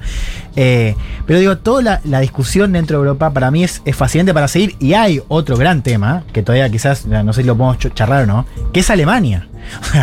Estamos empezando a discutir por primera vez, después de al menos un par de décadas, la posibilidad de que Alemania, que esto digamos, es un tabú digo, también histórico, levante también la cabeza en términos de defensa, ¿no? Gastando más, como anunció ahora Scholz, y también jugando un rol más protagónico, ¿no? No, desde la Segunda Más Guerra cerca que de- no pasa eso. Por Bueno, eso, más es cerca que- de Francia. Ni siquiera un par de décadas. La respuesta, bueno, Suecia, Suiza, Alemania, ¿no? Esto que se decía, bueno, eran neutrales y ahora rompieron con esto, digo que se puede tomar como una decisión, una respuesta unificada. Pero sigue siendo igual, el, del- el propio Biden lo planteó en su discurso, ¿no? Diciendo, Putin creía que nos iba a dividir dentro de Estados Unidos y nos iba a dividir aún más con Europa y está generando todo lo contrario. Vamos rápido a los últimos dos testimonios, no los quiero dejar afuera porque la verdad que me parece que terminan de pintar el, el panorama europeo. Juanma, ¿querés hacer de Manuel Macron? Ay, yo- yo quiero hacer de Mar- yo- yo ¿Vos hacer- querés? sí, sí. Dale. Vamos entonces a escuchar eh, la palabra del Ah, presidente francés. Por eso, te quería alguien que... Bastante. Ahí va. Les jours qui viennent Los días que vienen probablemente serán más y más duros. Cientos de miles de refugiados han huido a Moldavia, Polonia, Rumania, Hungría, Eslovaquia y poco a poco al resto de Europa. Esta tragedia no tiene precedentes en décadas y nosotros apoyamos a Ucrania. Esta noche aplaudo el coraje del pueblo ucraniano que resiste el ataque y en su nombre le doy el apoyo fraternal de Francia al presidente Volodymyr Zelensky. El presidente Putin ha elegido la. Che, tan rápido en francés y No sigo. No, el no, presidente Putin ha elegido la guerra de manera deliberada, traicionando todos sus compromisos ante la comunidad internacional. Pese a todo, nosotros no estamos en guerra con Rusia. Sabemos todo lo que nos une a este, a este a esta gran gente europea de Rusia que se sacrificó tanto en la Segunda Guerra Mundial para sacar a Europa del abismo. Hoy apoyamos a todos los rusos que reniegan de una guerra injusta que se está librando en su nombre, que tengan el espíritu de responsabilidad y el valor de defender la paz y de hacer que se sepa en Rusia y el resto del mundo. Nuestra agricultura, nuestra industria, muchos sectores económicos sufrirán y van a sufrir, ya sea porque dependen de importaciones de materiales que vengan de Rusia o Ucrania o porque se exportan a esos países. Nuestro crecimiento, en términos históricos, se verá afectado. El aumento del petróleo, gas y materias primas tiene y tendrá consecuencias en nuestro poder adquisitivo. En el futuro cercano, el precio de llenar el tanque, pagar la calefacción y el precio de ciertos productos probablemente aumente todavía más. Bueno, ahí hay un tema, ¿no? Porque hablábamos antes de la Unión Europea, eh, esto que decía Joseph Borrell, ¿no? Es decir, Putin pensaba que íbamos a estar desunidos y demás. Cuando eh, el presidente de Francia, que está en campaña electoral, porque este es el otro dato, dice, muchachos, van a subir los precios de todos los alimentos, y está diciendo nos va a pegar a nosotros este conflicto acá adentro, en el día a día. Eh, que este es el, el otro dato, ¿no? Porque el ciudadano europeo no sé cuánto se quiere meter en un conflicto armado en otros países. El envío, uno puede avalar o no el envío de armamento. De hecho, hay un debate dentro de la coalición de gobierno en España. Sánchez está a favor, pero el sector de Podemos dice, ¿para qué le estamos enviando armas a ciudadanos que aparte son ciudadanos a pie, van a combatir, como vos decías antes, contra uno de los mayores ejércitos de eh, este planeta. Me parece que, y lo otro que marca Europa, con la desunión, aprovechando el discurso de Macron, tiene que ver con quiénes salieron a apoyar a, a- a Putin, te diría, dentro de Europa, o al- el argumento de Putin, ¿no? Eh, circuló mucho un diputado alemán estos días. Sí. En- en- circuló mucho eh, en WhatsApp, en Twitter y demás. Lo- acá lo, hicieron circular personas del Movimiento Nacional Popular. Eh, de- sí. Que posiblemente no sabían que ese era un diputado de alternativa por Alemania, es decir, de la ultraderecha alemana. Mirá. Y acá pongo una complejidad a esto, que es eh, las alianzas internacionales de Vladimir Putin a través de Alexander, Alexander Dugin, que es como su ideólogo, ¿no? En el término internacional. Que es hacer alianzas con los sectores nacional populares en América Latina porque confrontan con los Estados Unidos de América y hacer alianza con los sectores nacionalistas de derecha en la Unión Europea porque son eu- eh, europofóbicos, se dice, ¿cómo se decía? Ese- Eurófobos. Eurófobos, eurófobos. Me gusta ese, es un buen ese punto. argumental. Sí me parece que a juzgar por lo que vimos en los últimos 10 días, esa alianza quedó muy marginada de toda la discusión a nivel europeo. No solamente en la cuestión del Parlamento, sino me pareció que fueron voces muy Minoritarias. inclusive dentro de sus países, ¿no? Sí, lo que Eh, digo es como, ¿por qué? ¿Por qué lo ponían en el término? Putin habla de desnazificar. Y, le- y- y los que quieren defender a Putin están levantando un discurso Claro. de alguien de alternativa por Alemania, que son neonazis. Es increíble, pero es, parte de la geopolítica, ¿no? Totalmente. Eh, hay hay cosas, cosas raras pasan, sobre todo cuando la cosa se pudre y los Sí. reacomodamientos son más veloces, ¿no? Es como- son más veloces que, la, que lo que cada uno venía sosteniendo antes. también. Claro, pero cuando vos ves un tipo, un venezolano, funcionario Sí. del chavismo, compartiendo un discurso, un video de un tipo de alternativa por Alemania que habla en contra de la OTAN, decís, a la pelota, ¿esto cómo es? ¿Qué- Ahora, voy a decir algo que quizás después me arrepienta, pero Bolsonaro dijo una gran verdad, ¿no? Porque hablábamos de Macron que dice que va a aumentar Sí. todo esto, las dudas acerca de si las sanciones también puede golpear a Europa.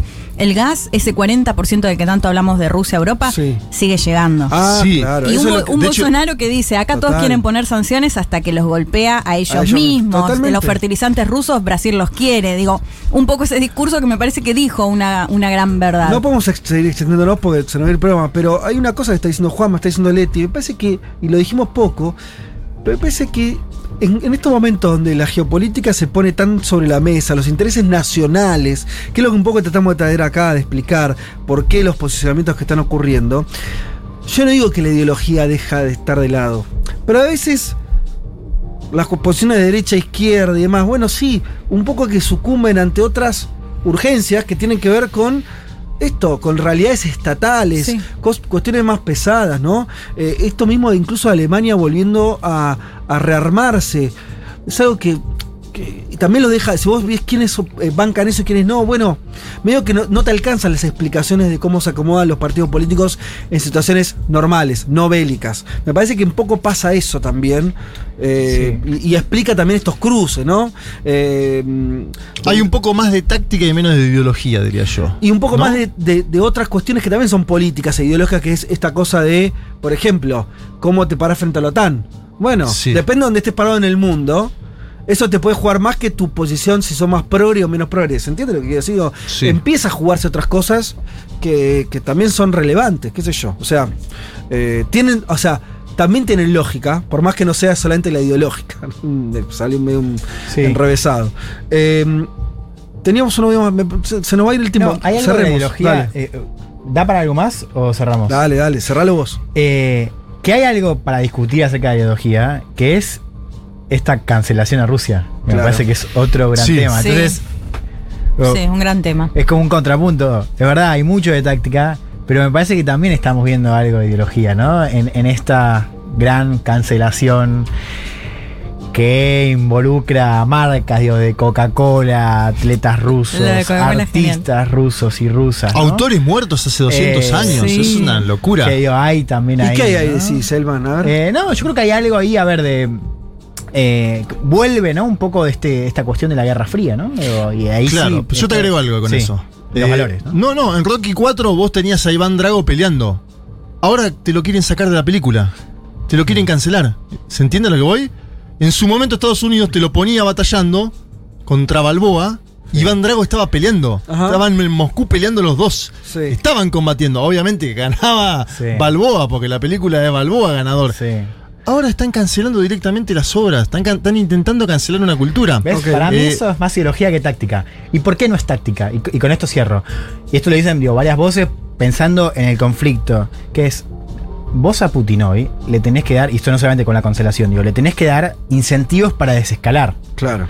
Porque lógico. ante una postura tan beligerante de Occidente, si vos no le decís a Putin o le decís, bueno, quizás no vas a recuperar todo, pero al menos podés recuperar algo, si tenés un incentivo para llegar a un acuerdo, desescalar, digamos, retirarte, cesar el fuego, y nosotros vamos un poco para atrás, o sea, negociar, inclusive también meter la cuestión de la OTAN, si vos no tenés eso, Putin dice, bueno, ya está, no importa si bien o mal, ya está, no tengo opción para volver atrás, entonces voy a seguir. Sí. Entonces, ahí Es- también y me es lo que decía el alemán también que lo están empujando hacia China, ¿no? Que ¿Sería- es el otro dato. ¿Sería exagerar decir que, que hay una que Occidente tiene que definir si lo tratan como un terrorista o como un enemigo? Pues ese gran problema del tema moral que Exacto. decía Borrell, Sí. o sea, Digo, si vos lo tratás como un terrorista, con los terroristas no se negocia. Exacto. Si lo tratás como un tipo con el que tenés toda la defensa que quieras, o sea, está en la otra punta, en términos eh, democráticos, Sí. en términos estratégicos, pero bueno, se negocia. Claro. Eh. Pero está, está, Sí. está- para mí está acorralado. Es un poco lo que, lo que ¿Quién planteamos fuera de la? Europa, la OTAN, Ajá. Estados Unidos. Porque esto, ¿qué, qué posibilidades tiene? Qué, ¿Qué puede llegar a hacer cuando Zelensky le dice, bueno, métanse un poco más? ¿Es ir a la guerra?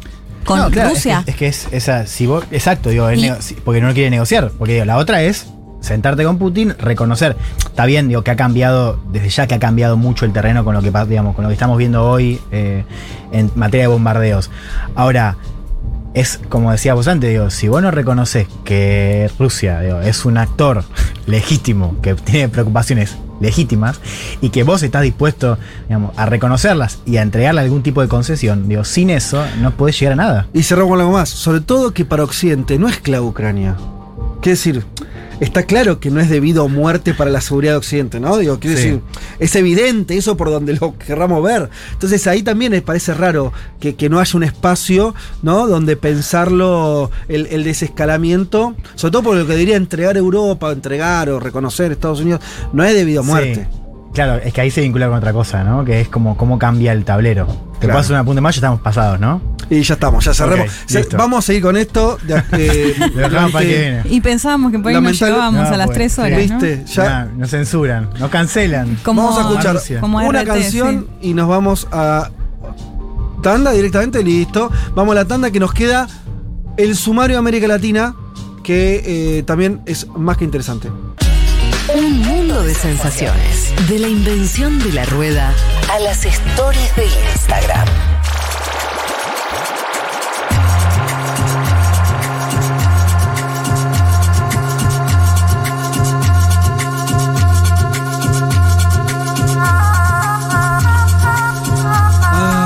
Che, estoy, ya me estoy cansando. Estás quemado ya, ¿no? No estabas acostumbrado. No, Te- las Sí, tres son horas mucho tres horas. Es como, ¿no? A- Además, tres horas que lo, hablábamos con Nati fuera del aire. Ni alcanzamos a ir al baño. No. O sea, son tres horas que le metemos. le había manija. Tendríamos que Había pasar un par de hablar, canciones. Dieguito acá, pobre, está con la vejiga a punto de explotar. Bueno, tampoco. El operador no puede ir al baño, dice. Bueno, eh, muchos mensajes. eh, qué alegría volver a escucharlos. Yo siempre desde Ciudad de México. Ay, qué lindo lugar, ¿eh? Oigan, los escucho con auriculares y la musiquita de fondo me taladra el oído. Esto es mensaje para nuestro operador. Parece que quieren que le bajes la, la cortina. Claro, después pide derechos laborales. Claro, sí, claro, pretende ir al baño. Nos preguntan, ¿qué onda Italia? Está como pintado en todo este quilombo, ¿no? Digo, ¿Quién? más allá, Italia, más Ah. allá de la Unión Europea como bloque, sí trascendieron posturas claras de España, Francia, Alemania, Italia, mutis no más. Es verdad que no tengo mucho para agregar, pero tampoco me, me- me- me estuve informando particularmente eh, viviendo cosas de Italia. No, no, está bien lo que dice. Porque Sí, no, si, no hubiera- si no- ¿no? si no hubiéramos Eh, pasado algún audio, digamos, está muy Totalmente. bien lo que dice. Sí, sí, sí. Eh, es digo, por lo menos en términos. eh, En una época de Berlusconi hubiera hablado Berlusconi y lo hubiéramos pasado. También perdió peso Italia, Totalmente. Qué lindo poner la foto en la, tarde- en la tardecita danesa. ¿no? Ah, no. Oh. God. Abrazos de Copenhague. Eh, para les cuatro les extrañé. Bueno, allá vamos, Copenhague. Sí. Eh, hermoso programa. Elman vino con acento chileno, dice alguien. sí, y eso es verdad. palabras. ¿Sí, po? Leti, ¿vos reconoces eso? Sí. Palabras mirá, sí, pero no acento no la veo. Ah, no, el- la, la tonada no, yo ya, ya, No. ya, Esto- ya- ya viene mal, pero sí las palabras. Esto lo dice Vero. eh, Te, te comento. También hay una foto de Araceli de Bariloche. Ustedes son mi programa favorito del domingo. Los escucho en la feria. Ah, ¿solo somos favoritos del domingo? No hay tantos programas el domingo. Claro, dale. Así no va. El favorito de todos. Soy mi favorita del domingo a la tarde. Claro. Dale. El domingo que viene le mando un mensaje a Sal- Sued. salvo que, se- que lo estemos malinterpretando. Pero che, no sean malos con Araceli. Llueve mucho y me perdí algunas partes porque se corta internet, así que a la noche escucharé las andanzas en Chile. Pues esperé este programa todo el verano. Abrazo enorme. Qué grande. Y pregunta si sale el libro. Sí, claro, pero bueno, hay que escribirlo todavía. Sí. Pero, pero me- tenés un, de- un deadline. Sí, o sea, no es que sale medio a mitad ¿Tu de editora año. te puso un deadline? Mitad de año. me ¿Hay más mensajes? Ay, ay, ay. Está preocupado. ¿eh? me parece que. Che, Eh, a- acá, sí. Fede, déjame tirar un tema que seguramente lo vamos a desarrollar el domingo que viene. Que preguntan el rol de Israel, que es interesante porque el premier israelí se Sí. reunió tanto con el canciller alemán como con Putin. Y sí. Así que hay que ver, porque Israel sabemos que es un gran aliado de Estados Unidos, pero no necesariamente puede tomar la misma postura en este, en este conflicto. Y tiene el margen un poco acotado también. Claro. Ahí, ahí no, no- no- juega a la libre tanto. Israel me refiero. Por Sí. más- Sí, y si hablemos de cuestiones nucleares y demás, tampoco eso, hay muchos le temas conviene juzgar demasiado. Eh, desde Mar del acá dice con mi mamá escuchándolos. Qué gran ciudad, Mar del Plata. Eh, bueno, tenemos muchos mensajes, por ahí algún audio de- ahí dando vueltas por ahí. Eso, manden audio y los pasamos al final del programa. Dale, bueno. Vamos entonces a lo que prometimos hablar un poquito de América Latina, por lo menos en presentación de agenda. Vamos a dar unos títulos, ¿no? Dale. Nos gustan a nosotros los títulos. Eh, tenemos muchas cosas para decir de América Latina porque eh, es verdad, estamos prestando atención en- a Ucrania, pero. Es que, Juanma, o sea, nosotros pensábamos que este año iba a ser tremendamente en lo electoral a nivel Latinoamericano. y estalló en Y bueno, y- esto. y pasó Vladimir Putin. Claro. ¿no? Pasó Vladimir Putin y dijo, no, chicos, no. A ver, 11 de marzo, Sí. hoy es 6. Nada, nada. sí. Viernes, En este cinco viernes. días. Ah, este viernes. Sí, viernes. En Wow. cinco días, sí, claro. Gabriel Boric, ahora con 36 años de edad, que Va a dejar de ser tuitero. se tomó a ser una, justo se tomó unas vacaciones hace algunas semanas, Gabriel Boric, como obviamente hace bien, ¿no? Sí. Porque se le viene la presidencia de Chile, asume el, el 11 de marzo. Confirmaron, mirá, Luis Arce, Pedro. Ca- Pedro Castillo, Sí, Alberto Fernández, Álvaro García Linera, invitado de forma presencial. bien. Y- Iñigo, lo decía Elman, ¿no? Iñigo. La oposición nicaragüense, otro dato como para tener en cuenta en términos eh, latinoamericanos. Boris fue muy duro con, con Mm, Nicaragua. No hay invitados de Venezuela, del oficialismo, Ajá. de Nicolás Maduro, al menos es lo que yo sé hasta el momento. Hay que ver si asisten dos invitados que también están con algún tema electoral, Lula y Petro. Ahora voy a contar también eso. Escuchá el ámbito cultu- cultural. A ver. Eh, Víctor Heredia va a estar presente. Mira. Eh, y Pedro Aznar. Pedro Aznar bien, ¿no? Grabó un video, ¿te acordás? Que Sí, y, sí. y Víctor Gra- gra- Heredia, no sé si no participó también. Me sale decirle. Sí, en algo tengo el recuerdo. No, que hay que mandarle algunos discos más nuevos a Boric de otros artistas. Yo no sé si Lito Nevia no, no tiene ganas de viajar, ¿no? Para, con más razón. No, no, no. no. Pero bueno, Escuchá, escuchá. A ver No. si la cantan esta. Claro que sí. Y no puedo olvidarme lo de Pero Hiroshima. me puse una botonera a ver si la cantan esta. Este es malvado. Dato. León Gieco no va, ¿eh? Viste que usaron la, ca- la música de León Gieco durante toda la campaña. Sí. ¿Por qué no, León Gieco? No Está- sé, está grande. lo invitaron pero no va León Gieco. A Ah, ver, sí. dale. No, no, un dato muy boludo, que Boric es fan de Riquelme. Fan. Y de Pipo Golosito, ¿no? Y de Pipo Golosito porque es de la, de la católica, Boric. Bueno, vamos a la política un poquito, porque estábamos ¿no? con eh, la música, etcétera. Se habló mucho de estos primeros meses del año del gabinete de Boric, ¿no? Muchas mujeres. Una de ellas, Isquia Siches, ministra del Interior. Y traigo un audio de Isquia Siches, y también me gustaría escuchar a Juan y por supuesto a Leti, que también estuvo en Chile, para ver porque va a haber muchos cambios en el gobierno de Boric. Ya hay algunos notorios que tienen que ver con nombres, apellidos. Pero con- ya mu- muchos cambios respecto de lo que habían a- anunciado. Al piñerismo, al piñerismo. Ah, ah, ah, a la derecha. claro, va a haber cambios, muchísimos. Pero también puede haber continuidades. Mm, No sé si muchísimas, pero continuidad. Se habla mucho del ministro de Hacienda como una especie de continuidad macroeconómica, algo así como una salida chilena a la peruana, ¿no? Viste que en Perú cambian los presidentes, pero el que está en el Banco Central es el mismo hace 15 años. Se habló mucho también de la posibilidad de eso en Chile. La nueva ministra del Interior, Isquia Siche, que fue, eh, se sumó a la campaña en la segunda vuelta, Claro, ¿no? Si no me después de equivoco. la primera vuelta se suma, era presidente del Cuando el, cuando el, el Cuco Cast avanzaba, Boris dice, traigamos a Isquia, tiene un buen nombre. Sí, de hecho ella lo hizo con un discurso que se Sí. largaron a llorar. Ella se emocionó diciendo, Sí. hoy me levanté, miré a mi hija a la cara y dije, tengo que, estar acá. Bien, Chile tiene muchos problemas que lo mencionaba Juan. Frontera eh, superior, problemas migratorios, un conflicto histórico en lo que es eh, la macrozona sur, es decir, el sur del país, ¿no? Que tiene que ver, bueno, eh, con, con cuestiones muy particulares. Y eh, Piñera decretó estado de excepción en esa macrozona sur, ¿sí? El sur del país. Eh, ahora Juan nos podrá avanzar un poco más sobre esa situación. La han consultado a esta ministra del Interior, Isquia Siches, futura ministra del Interior, si va a haber continuidad en el estado de excepción.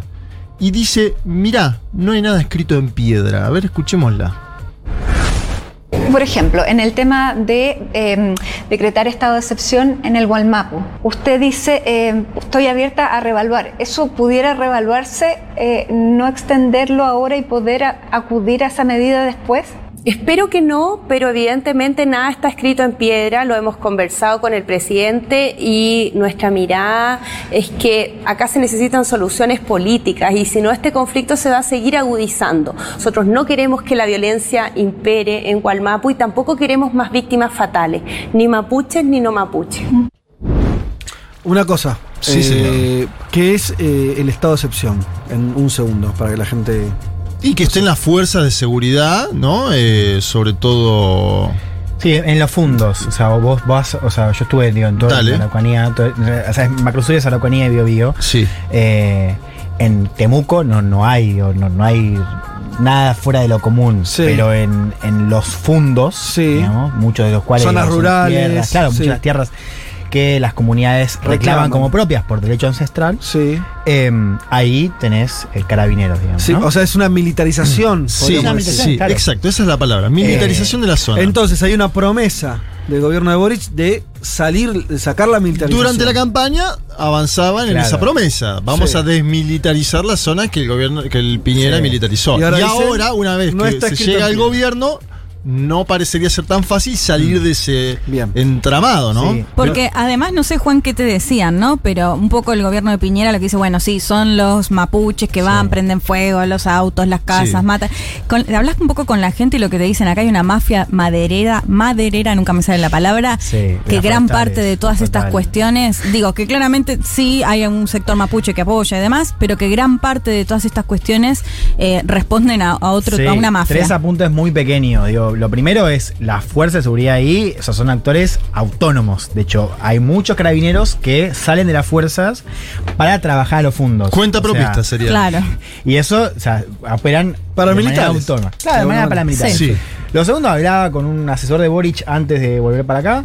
Me decía, nosotros sabemos que eh, es plausible que si se saca el estado de excepción, las mismas, los mismos actores, digo, sobre todo los fondos, justifica, hagan eh, un asesinato, un acto de violencia para justificar que vuelva La vuelta. excepción. Claro. Y lo tercero es que si vos mirás los nombres del, del Ministerio de Interior, recordemos seguridad está dentro de Interior, y hay muchas cabezas que fueron parte del segundo gobierno Bachelet. Sí. que No tuvo una actitud particularmente, ¿cómo decirlo? Pero- respetuosa de los derechos humanos en, en Gualmapu. Sí.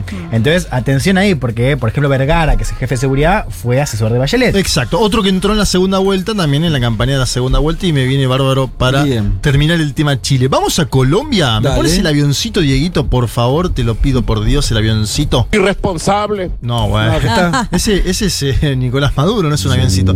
13 de marzo, la próxima semana, próximo domingo, hoy es 6. Eh, Colombia va a votar elecciones legislativas, señores. Senadores y diputados.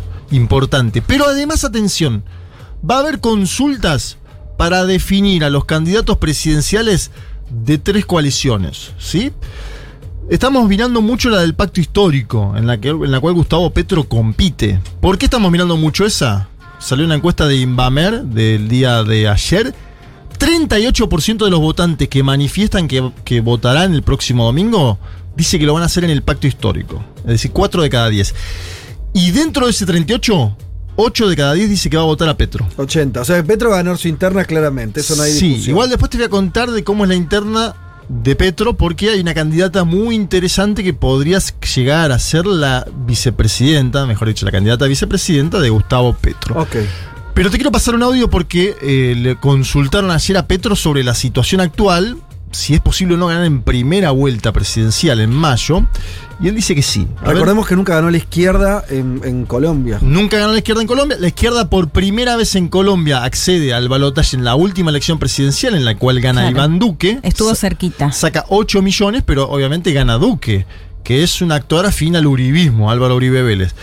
Petro dice, "S- hoy es posible ganar en primera vuelta. A ver, escuchémoslo. Eso es lo que yo siento. Hemos crecido. Sería posible ganar en primera vuelta. Veremos los resultados del 13 de marzo, que ya no son una encuesta, son una realidad. Si la gente decide votar por la consulta del pacto histórico y por mí y la composición del Congreso. Si la gente vota consultas y vota al mismo tiempo por las listas de las consultas, habría un cambio en la composición del Congreso. Indudablemente el pacto histórico tendría la mayoría, eh, mayoría relativa, no la mayoría absoluta. Ojalá la tuviéramos, pero las otras coaliciones tendrían otras bancadas importantes. Y eso me parece clave porque eh, la política subiría de calidad. Bueno, ahí estaba, un confiado Petro, ¿no? Diciendo va a ser posible si todo sigue así. Yo lo veo muy parecido a la elección de México con AMLO. No quiero trazar un paralelismo. ¿Te acordás que AMLO estuvo punteando un año? Sí. Tranquilo, en Sí, modo avión, sí. y siguió. No así la de Brasil, que Y después ganó. ¿Cómo? Y ganó después cómodo. Ganó cómodo, tranquilo, pero ¿te acordás que se decía, y, y va a llegar la izquierda en Sí. México, ¿te acordás? Sí, sí, sí, sí. Bueno, hoy en Colombia veo un escenario así, hoy, te digo hoy, porque también esto es política y es América Latina, Obvio. es muy que, dinámico. que no se copetee por las dudas en el Perdón, una cosa más con Colombia. ¿Te acordaste? Sí, no, por eso, eso por ahí festeja poco. el domingo que viene. Y Y... se pone en pedo. Pero No, no, no le fue mal con eso, o sea, no, No. bajó en las encuestas. ¿Cómo era borrachines por Petro? Sí, claro, se algo armó una así? campaña, es más, ponían, ponían, ¿viste? Pero fue, se le patinaba la R, ¿Viste? señor. Lo, lo hicieron meme. ¿Viste ese, ese famoso momento que estás el momento, el día después y decís, no tomo más? Y lo ponían, a, lo, ponían a Petro con eso. eh, rápido, rap- el vino tinto. rápido dos cosas. Eh, la, la interna en la derecha, ¿cómo es? Decime algo de, de ahí cómo viene más, más, más peleado. Cómo... No, está muy tranquilo. Zuluaga va a ser el candidato de la derecha, pero hoy está muy abajo en los sondeos. Y después más hay candidatos de centro que quisieran disputar en la ¿Y elección. Uribe ahí? Bueno, la gran pregunta, porque... Pero está con Zuluaga o no? Que- Está con que no, fue Zuluaga. no, no compite ahora. Está con digamos, Zuluaga Uribe, lo que pasa es que Zuluaga mide muy poco, Leti. Claro. Ese es el gran dilema, Porque ¿no? eso, siempre, siempre fue ganador. Claro, Uribe. talló muchísimo Uribe. hay eh, nada, sí, hay Y nada. pasa que un duque con una popularidad en caída totalmente. Exacto, ese es el otro dato de la encuesta Claro. de Inbamer, es que Duque está desplomado y Uribe no puede trasladar eh, cierto apoyo que todavía conserva en algunos sectores a Zuluaga, ¿no? Cual, pe- si me permitís, es un gran problema para Gustavo Petro. ¿Qué cosa? Que, a- que a- que al candidato uribista le, ¿Le vaya vaya tan mal? mal ¿Por que no entre a la segunda. Porque es más fácil polarizar con la derecha y con el centro. Claro. Uf, pero qué discusión, pero yo te Eso diría... seguro, pero por eso le está diría, buscando- ¿Querés Eh. polarizar con el que siempre ganó?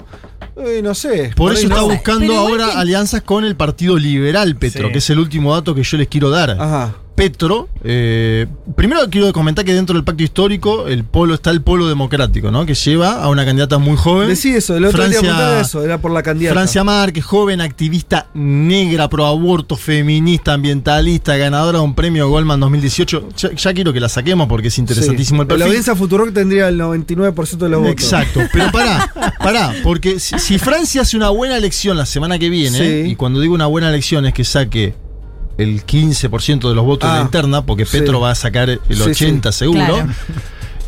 Bueno, podría llegar a ser candidata a vice, porque lo que se negoció en el acuerdo es el que sale segundo, es vice. Pero ¿qué quiere hacer Petro? Como bien marcan ustedes, para ganar en primera vuelta, y decía, aprovecho que está la derecha mal, sumo a los liberales. Claro, Los una alianza más grande, no hacia la izquierda. Sumo a los liberales, los abrazo, adentro todos. La gran Lula. Lula Almin, ¿no? Sí, sí, Eh, Y obviamente, Francia Márquez dice, maestro, vos me prometiste que si yo salía segunda, Claro. yo iba a ser la candidata a vicepresidenta. Que además le da, te digo, son dos perfiles que se complementan, ¿no? Gustavo Petro, un tipo que viene más de la institucionalidad, haber sido alcalde, si bien tiene un paso, ¿no? Por la lucha Fue armada, Sí. claro. Claro. Tomó, tomó el, el Palacio de Justicia de Colombia, sí, increíble esas imágenes. Bueno, hace mucho se sacó esa cara Petro, ¿no? Para, y Francia Márquez se muestra como una joven activista interesante. Vamos a ver cómo es el- las alianzas ahí. ¿Vamos a Uruguay con el avioncito de Dieguito? ¿Quieren?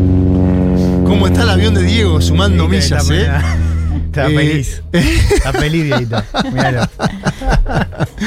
Escuchame, Uruguay. Vamos Uruguay, que aparte nos piden siempre que hablemos de Uruguay. Vamos arriba a la celeste. ¡Epa! Vamos. Uruguay va a consulta popular el próximo 27 de marzo. Comentamos el año pasado esto- este, estas 135 artículos de la ley de urgente consideración. Juntaron las firmas, ¿no? Un mecanismo que, es, que lo tiene la constitución eh, uruguaya. Es una ley que es la ley insignia del gobierno de la calle Pau, ¿no? Un gobierno de coalición donde están Blancos, Colorado, Manini, etcétera. Eh, multicolor se llama la coalición.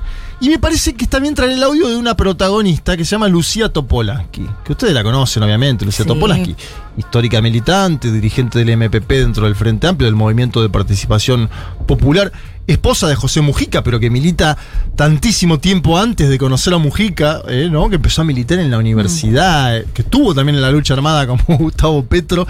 Eh, dejó la banca Topolansky esta semana. Sí. ¿Razones de salud? O, o que... Dice que está cansada de los Zoom, de la distancia. Viste que ahora está volviendo esto, pero dice: Me fue muy mal estos dos años con el laburo. Yo tenía un despacho de puertas abiertas, no pude. Y quiero dedicarme a militar. ¿Sí? De- en el fondo hay, me parece, una percepción Claro. de. No, hay una percepción de. Y el parlamento mucho no nos gusta. Claro. Te diría a los dos: a Pepe y a ella. Ellos le iniciaron ahí su trayectoria, ¿no? Eh, y después fueron a cargos más ejecutivos, pero si vos me decís dónde está la libido de estos sujetos, en el ejecutivo te lo digo. Después puede decir lo que quiera Lucía, eh, porque dice que es el, el- mejor cargo, es el, Senado o diputados, porque es el voto directo de la gente, etcétera, etcétera. Bien. Em, dejó la banca. La va a ocupar un hombre de 40 años, Tati Sabini, también del MPP. Y acuérdense que la banca de Mujica la ocupó Pacha Sánchez. Habla Topolansky sobre la ley de urgente consideración. Se vota el 27 de marzo, es ya. Eh, habla Topolansky y dice: hay que votar en contra porque va a generar un antecedente nefasto. La escuchamos. genera un antecedente nefasto. Y yo creo que esto es lo peor de la ley de urgencia, porque esto habilita que el día de mañana, ojalá no se dé nunca en Uruguay, aparezca uno de esos estrafalarios que gobiernan a veces otros países y meta una ley, y tenga los votos, y meta una ley de 5.000 artículos, y te mata. Porque esto lo, lo acaba de abrir la puerta para esos escenarios. Igual de to- Entonces, yo creo que es una ley mal parida, metió cosas de urgente consideración que podría haberlas. Yo no digo que no, con cosas que no son de urgente consideración. La inmensa mayoría de lo que está ahí generó un entrevero y bueno, este, frente a eso se utiliza un mecanismo de la Constitución que es democrático, aunque parecería que para algunos no lo es en este momento. Se juntaron la firma este, ¿para, que, ¿Para qué? Para que la gente pudiera hacer lo que está haciendo ahora, discutiendo, enterándose. Bien, ahí estaba Topolansky, que deja en claro que deja la banca, pero que sigue militando, ¿no? Esta gente no la saca de la militancia No. nunca, ¿no? Dijo la palabra entrevero. ¿Te gustó? Y cuando un uruguayo dice entrevero es como decir, sí, necesitaba que me lo digas. Ah, hubo- hay varios, varias partes de ese audio que Dieguito podría convertir en botonera. Yo no lo quiero, no le quiero hacer spoiler, pero varios, varias partes. Vamos a finalizar con el viaje de Lula a México. Perdón, vas a- vamos a ampliarlo. de- eh, Todo esto Todo esto, porque estamos solamente como titulando. Estamos haciendo una especie de aproximación. El avión se está aproximando. Bien. No aterriza en ningún lugar. Va por arriba. Vamos a ir a Chile, vamos a ir a. Colombia, vamos a ir a Uruguay. Y ahora vamos a ir a México. Dale. Y te diría a Brasil también, para terminar con este eh, apartado. Ahí está. Vamos a mirar, eh, aparte en carnaval, Dieguito. Vamos ya. Eh, viajó Lula a México. Fíjate Lula, ¿eh? Europa el año pasado. Argentina con una especie de baño de masas infernal en Plaza de Mayo en diciembre, acuérdense. Y ahora México. eh, Sintonía con Andrés Manuel López Obrador, con Morena, su formación política, habló en, en- varios tramos. Y se muestra como el futuro ah, gran articulador del progresismo continental, Lula. En eso no sé si están de acuerdo, pero me parece Sí, que claro. está bastante claro que Sí. el tipo va a disputar la presidencia del país principal en América Latina, un país subcontinente. Viene a la Argentina y es de los pocos que se junta con Alberto y con Cristina, ¿no? Ese es el otro dato O sea, también. que lo reciben como si ya fuese presidente, ¿no? En Europa pasó lo mismo. Sí, eso vamos a ver después encuestas y todo, porque Bolsonaro está creciendo en su intención de voto, obviamente polarizando con Lula, ¿sí? Con esto no quiero decir que Bolsonaro vaya a ganar directamente las elecciones en Brasil, digo, obviamente. Lula se muestra de esta manera. Igual Ape- es verdad lo que se le tira. Se- Es ya recibido Claro. como alguien que va a ganar las elecciones y, y- y he recibido medio como la esperanza. No es una reunión ahí chiquita Eso. sin La foto. esperanza de que Eso que ordene decís vos, la esperanza, ¿sabes quién lo dijo? ¿Quién lo dijo? AMLO, escúchalo.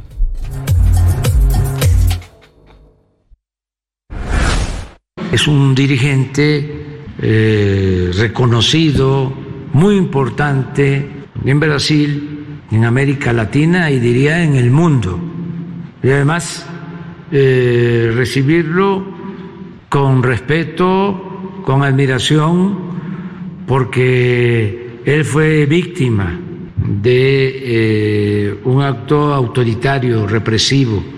A él le fabricaron delitos y lo tuvieron injustamente en la cárcel.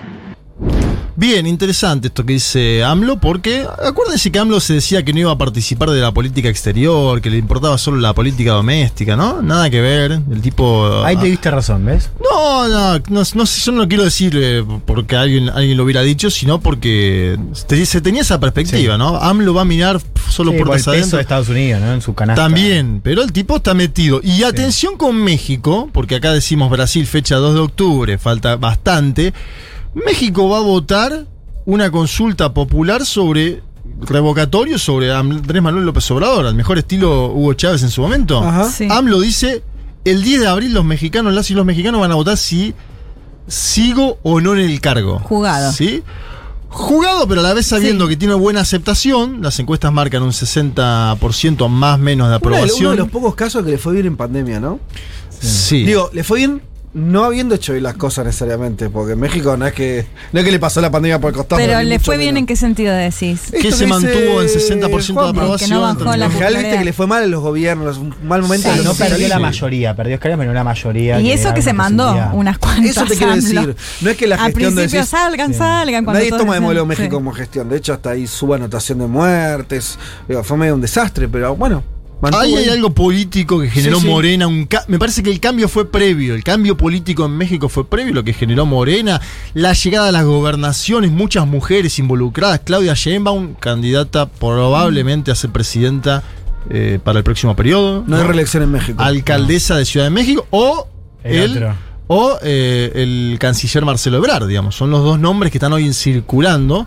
AMLO se intenta parar por encima y por eso también hace esto, para decir, Claro. acá el que manda en Morena soy yo. Lo que la dificultad, Fede, y para concluir esto, es la cantidad de participación que vaya a haber el 10 de abril. Porque acuérdense que AMLO hizo hace poco una consulta sobre los expresidentes mexicanos y si se podía Ah, abrir o no. muy mal ahí. Sí. Votó O sea, poca gente. Claro, Claro. poca La duda ahora es si participa o no de gran forma la oposición, llamando a votar contra AMLO, o si directamente dejan que AMLO haga su consulta popular en el plano interno, te diría. Aún así va a ser una consulta popular legitimada por el ente electoral mexicano. Eso va a ser el 10 de abril. Así que cargadísimo. Sí, Desde- todas, todas las cosas que me nombraste que fueron 800.000 Sí, entre marzo y abril. Y bueno, o sea, no es que me digo. dijiste Pará, y el 10 de en abril, agosto. saliendo de Latinoamérica, elecciones en Francia. Además, Francia que está, ¿no? El que se mete en, en el balotage va a disputar con Macron. Ah, hasta hoy Macron no está dentro. venga, Francia. Dale, dale. Gana la derecha. Gana la derecha. derecha. Ah, qué piola. No, no, no. derecha. No, En bueno, eh, claro, es verdad. eh, lo que está diciendo es que no hay candidatos Pero eh, qué la competitivos de derecha de Yo me voy a jugar, chicos. ahora la moderada Marie Le Pen. Si gana Mélenchon, vamos a hacer una comunicación Mélenchon contra Elman. Bueno, el avioncito latinoamericano por acá, acá se queda. Se queda entonces en, en México. Me gustó el avioncito. Me gustó. ¿Viste Sí. lo tiro en Segurola? Y vas a tener que empezar a, a desarmar cada uno de estos paquetes. Ojo, no lo pidan ustedes, ¿no? Eh, Elman y Leti no pidan No, el ahora lo avioncito quiero en yo sus también. columnas, ¿eh? Ahora pidamos el avioncito. Un mundo de sensaciones. Porque desde que inventamos la agricultura y construimos en ciudades, la cosa se complicó bastante. La cosa se complicó bastante y no queríamos terminar este programa sin eh, traer también el material del quinto eh, integrante. El quinto Beatle. De un mundo de sensaciones. Estamos hablando de Pablo 30, musicalizador de esta emisora. Y ustedes saben a cargo de la canción del mundo. Hizo un gran set el otro día en el festival, Pablo 30. Totalmente. ¿no? Que lo pudimos ver. Eh, ¿Y qué nos dice Pablo? Vamos directo, porque ya estamos en el estribo del programa. Dice, inmersos en el conflicto ruso-ucraniano, vamos a distender un poco escuchando a una artista ucraniana que explotó en plena pa- pandemia. Hablamos de Aliona Oleivna Sabranenko, nacida el 14 de junio de 1991. Joven. Más conocida por su nombre artístico, Aliona Aliona. Es una rapera y compositora ucraniana de lengua ucraniana. Lanzó su álbum debut, Pushka. Eh, Aliona Svranenko nació en un pueblo del centro de Ucrania llamado Kapitanivka.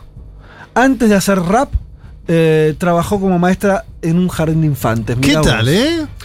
Eh, su primer videoclip, titulado Rivki, mm, salió a la luz en 2018, se volvió inmediatamente viral, pues reveló parte del personaje que más adelante conocería todo el mundo. Una mujer de talla grande, orgullosa de su cuerpo y decidida a reírse de los estereotipos de belleza predominantes. Cuando le preguntan por el rap ucraniano, ella dice... ¿Qué dice? Después de que Ucrania comenzó a ser independiente, todos los raperos corrieron a Rusia por fama y fortuna, claro. Ahí estaba el, el centro eh, comercial y de la industria. Tenemos buenos raperos ucranianos, pero todos viven en Rusia. Así que después del 2014, Sí. la gente comenzó a encontrar el rap en el idioma ucraniano. Todo esto que contaba Leti, ¿no? Esta cosa de, de- de esa. eh, de, de la dependencia cultural sobre. Eh, en, en Rusia. Pero yo soy la primera en el underground que comenzó a salir a la luz por rapear en ucraniano. Mira. Sin embargo, afirma que su decisión de rapear en ucraniano no guarda relación con el nacionalismo y demás cuestiones. Eh, Aliana ha encontrado su nicho, lejos de los clichés de drogas y pandillas, porque esa no es mi vida. Voy a ver a mis padres o me voy de vacaciones. Señala como quien dice, no, no- no soy un gángster, no soy una gángster. Eh, trato de inspirar a la gente, no solo estoy ahí para decirles a las mujeres que puedan ser raperas, sino para decirles que crean en sí mismas. Eh, se recomienda visitar su canal porque son tan lisérgicos eh, como la etapa lisérgica que estamos viviendo, dice Pablo. Vamos a escuchar Shalom, ¿sí? que es un fit con Olexesh, un rapero también de Kiev. Suena así, entonces, Oliana, Oliana haciendo Shalom. Шалом, салам своим местам. Шалом, салам и тут, и там. Шалом,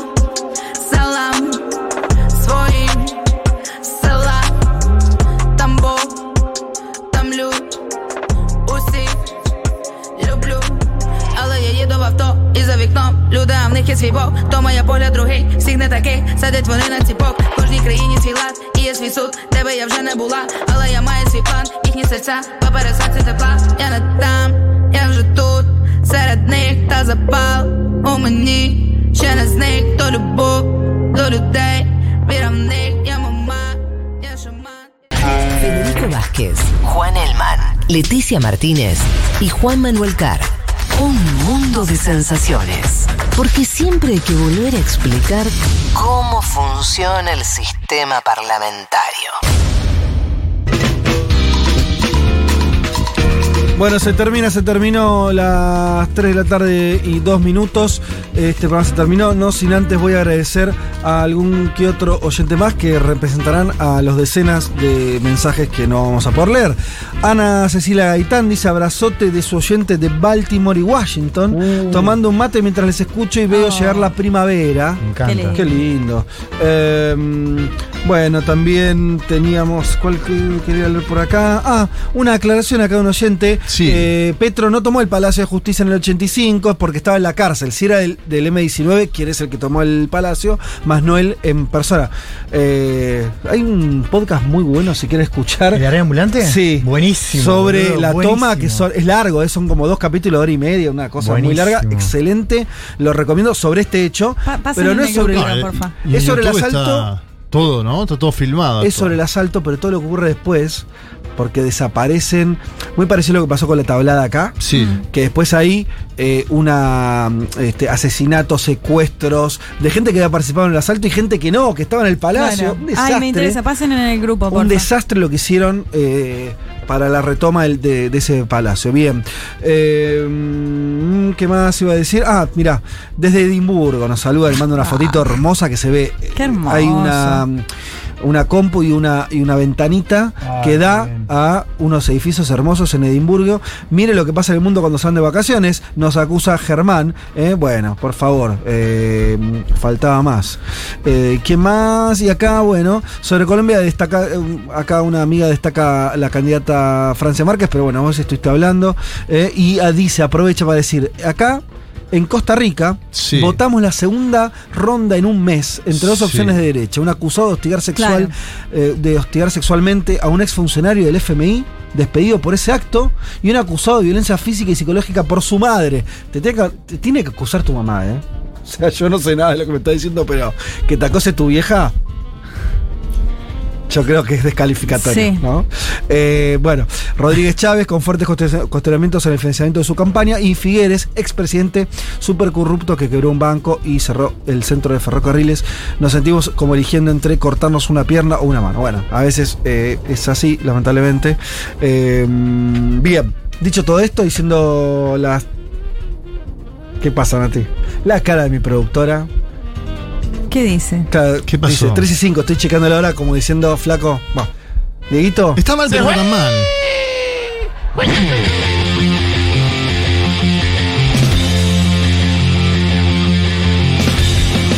Eh, señoras y señores, eh, muchas tardes y buenas gracias. Bueno, muchísimas gracias por este debut. ¿eh? Gracias por acompañarnos, por todos los mensajes, por lo que estuvieron diciendo en las redes estos días. Eh, nosotros sabemos que, que, eh, toda esa intención de que volvamos tenía que ver con, con haber construido una, una audiencia, una comunidad. Sí. Así que estamos súper agradecidos. Y ojalá que Teresita nos esté escuchando. Si ella está escuchando, sabe de qué Teresita, estamos vol- hablando. volvé, por Teresita, favor, volvé, Teresita. no te vayas. Te perdonamos, Teresita. Lo mismo digo. Che, eh, bueno, por supuesto, Dieguito Vallejo, Natalia Espósito, eh, sin ellos tampoco habría programa. Eh, Compañeros, estamos acá. No voy a decir que bueno este 2022, que estamos. No, nada, nada, nada. Venimos de una pandemia, Nada. casi tercera guerra mundial. Mejor Solame- silencio. Solamente voy a decir que feliz que estemos los cuatro acá. Así que eso. Un saludo enorme a los que nos escucharon. eh, y como siempre, háganos propaganda también. Coméntenlo, que, que- que arrancamos una temporada nueva y hay que. Y que no llegan, crecer. no llegan esos mensajes cuando lo hacen circular. Totalmente. Un saludo para todos, que tengan buen domingo. Nos reencontramos eh, la semana que viene a las 12 del mediodía. Chau. Knew.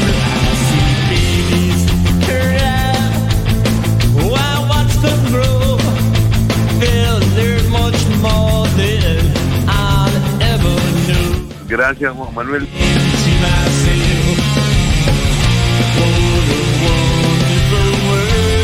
Juan Manuel, ante todo, un abrazo.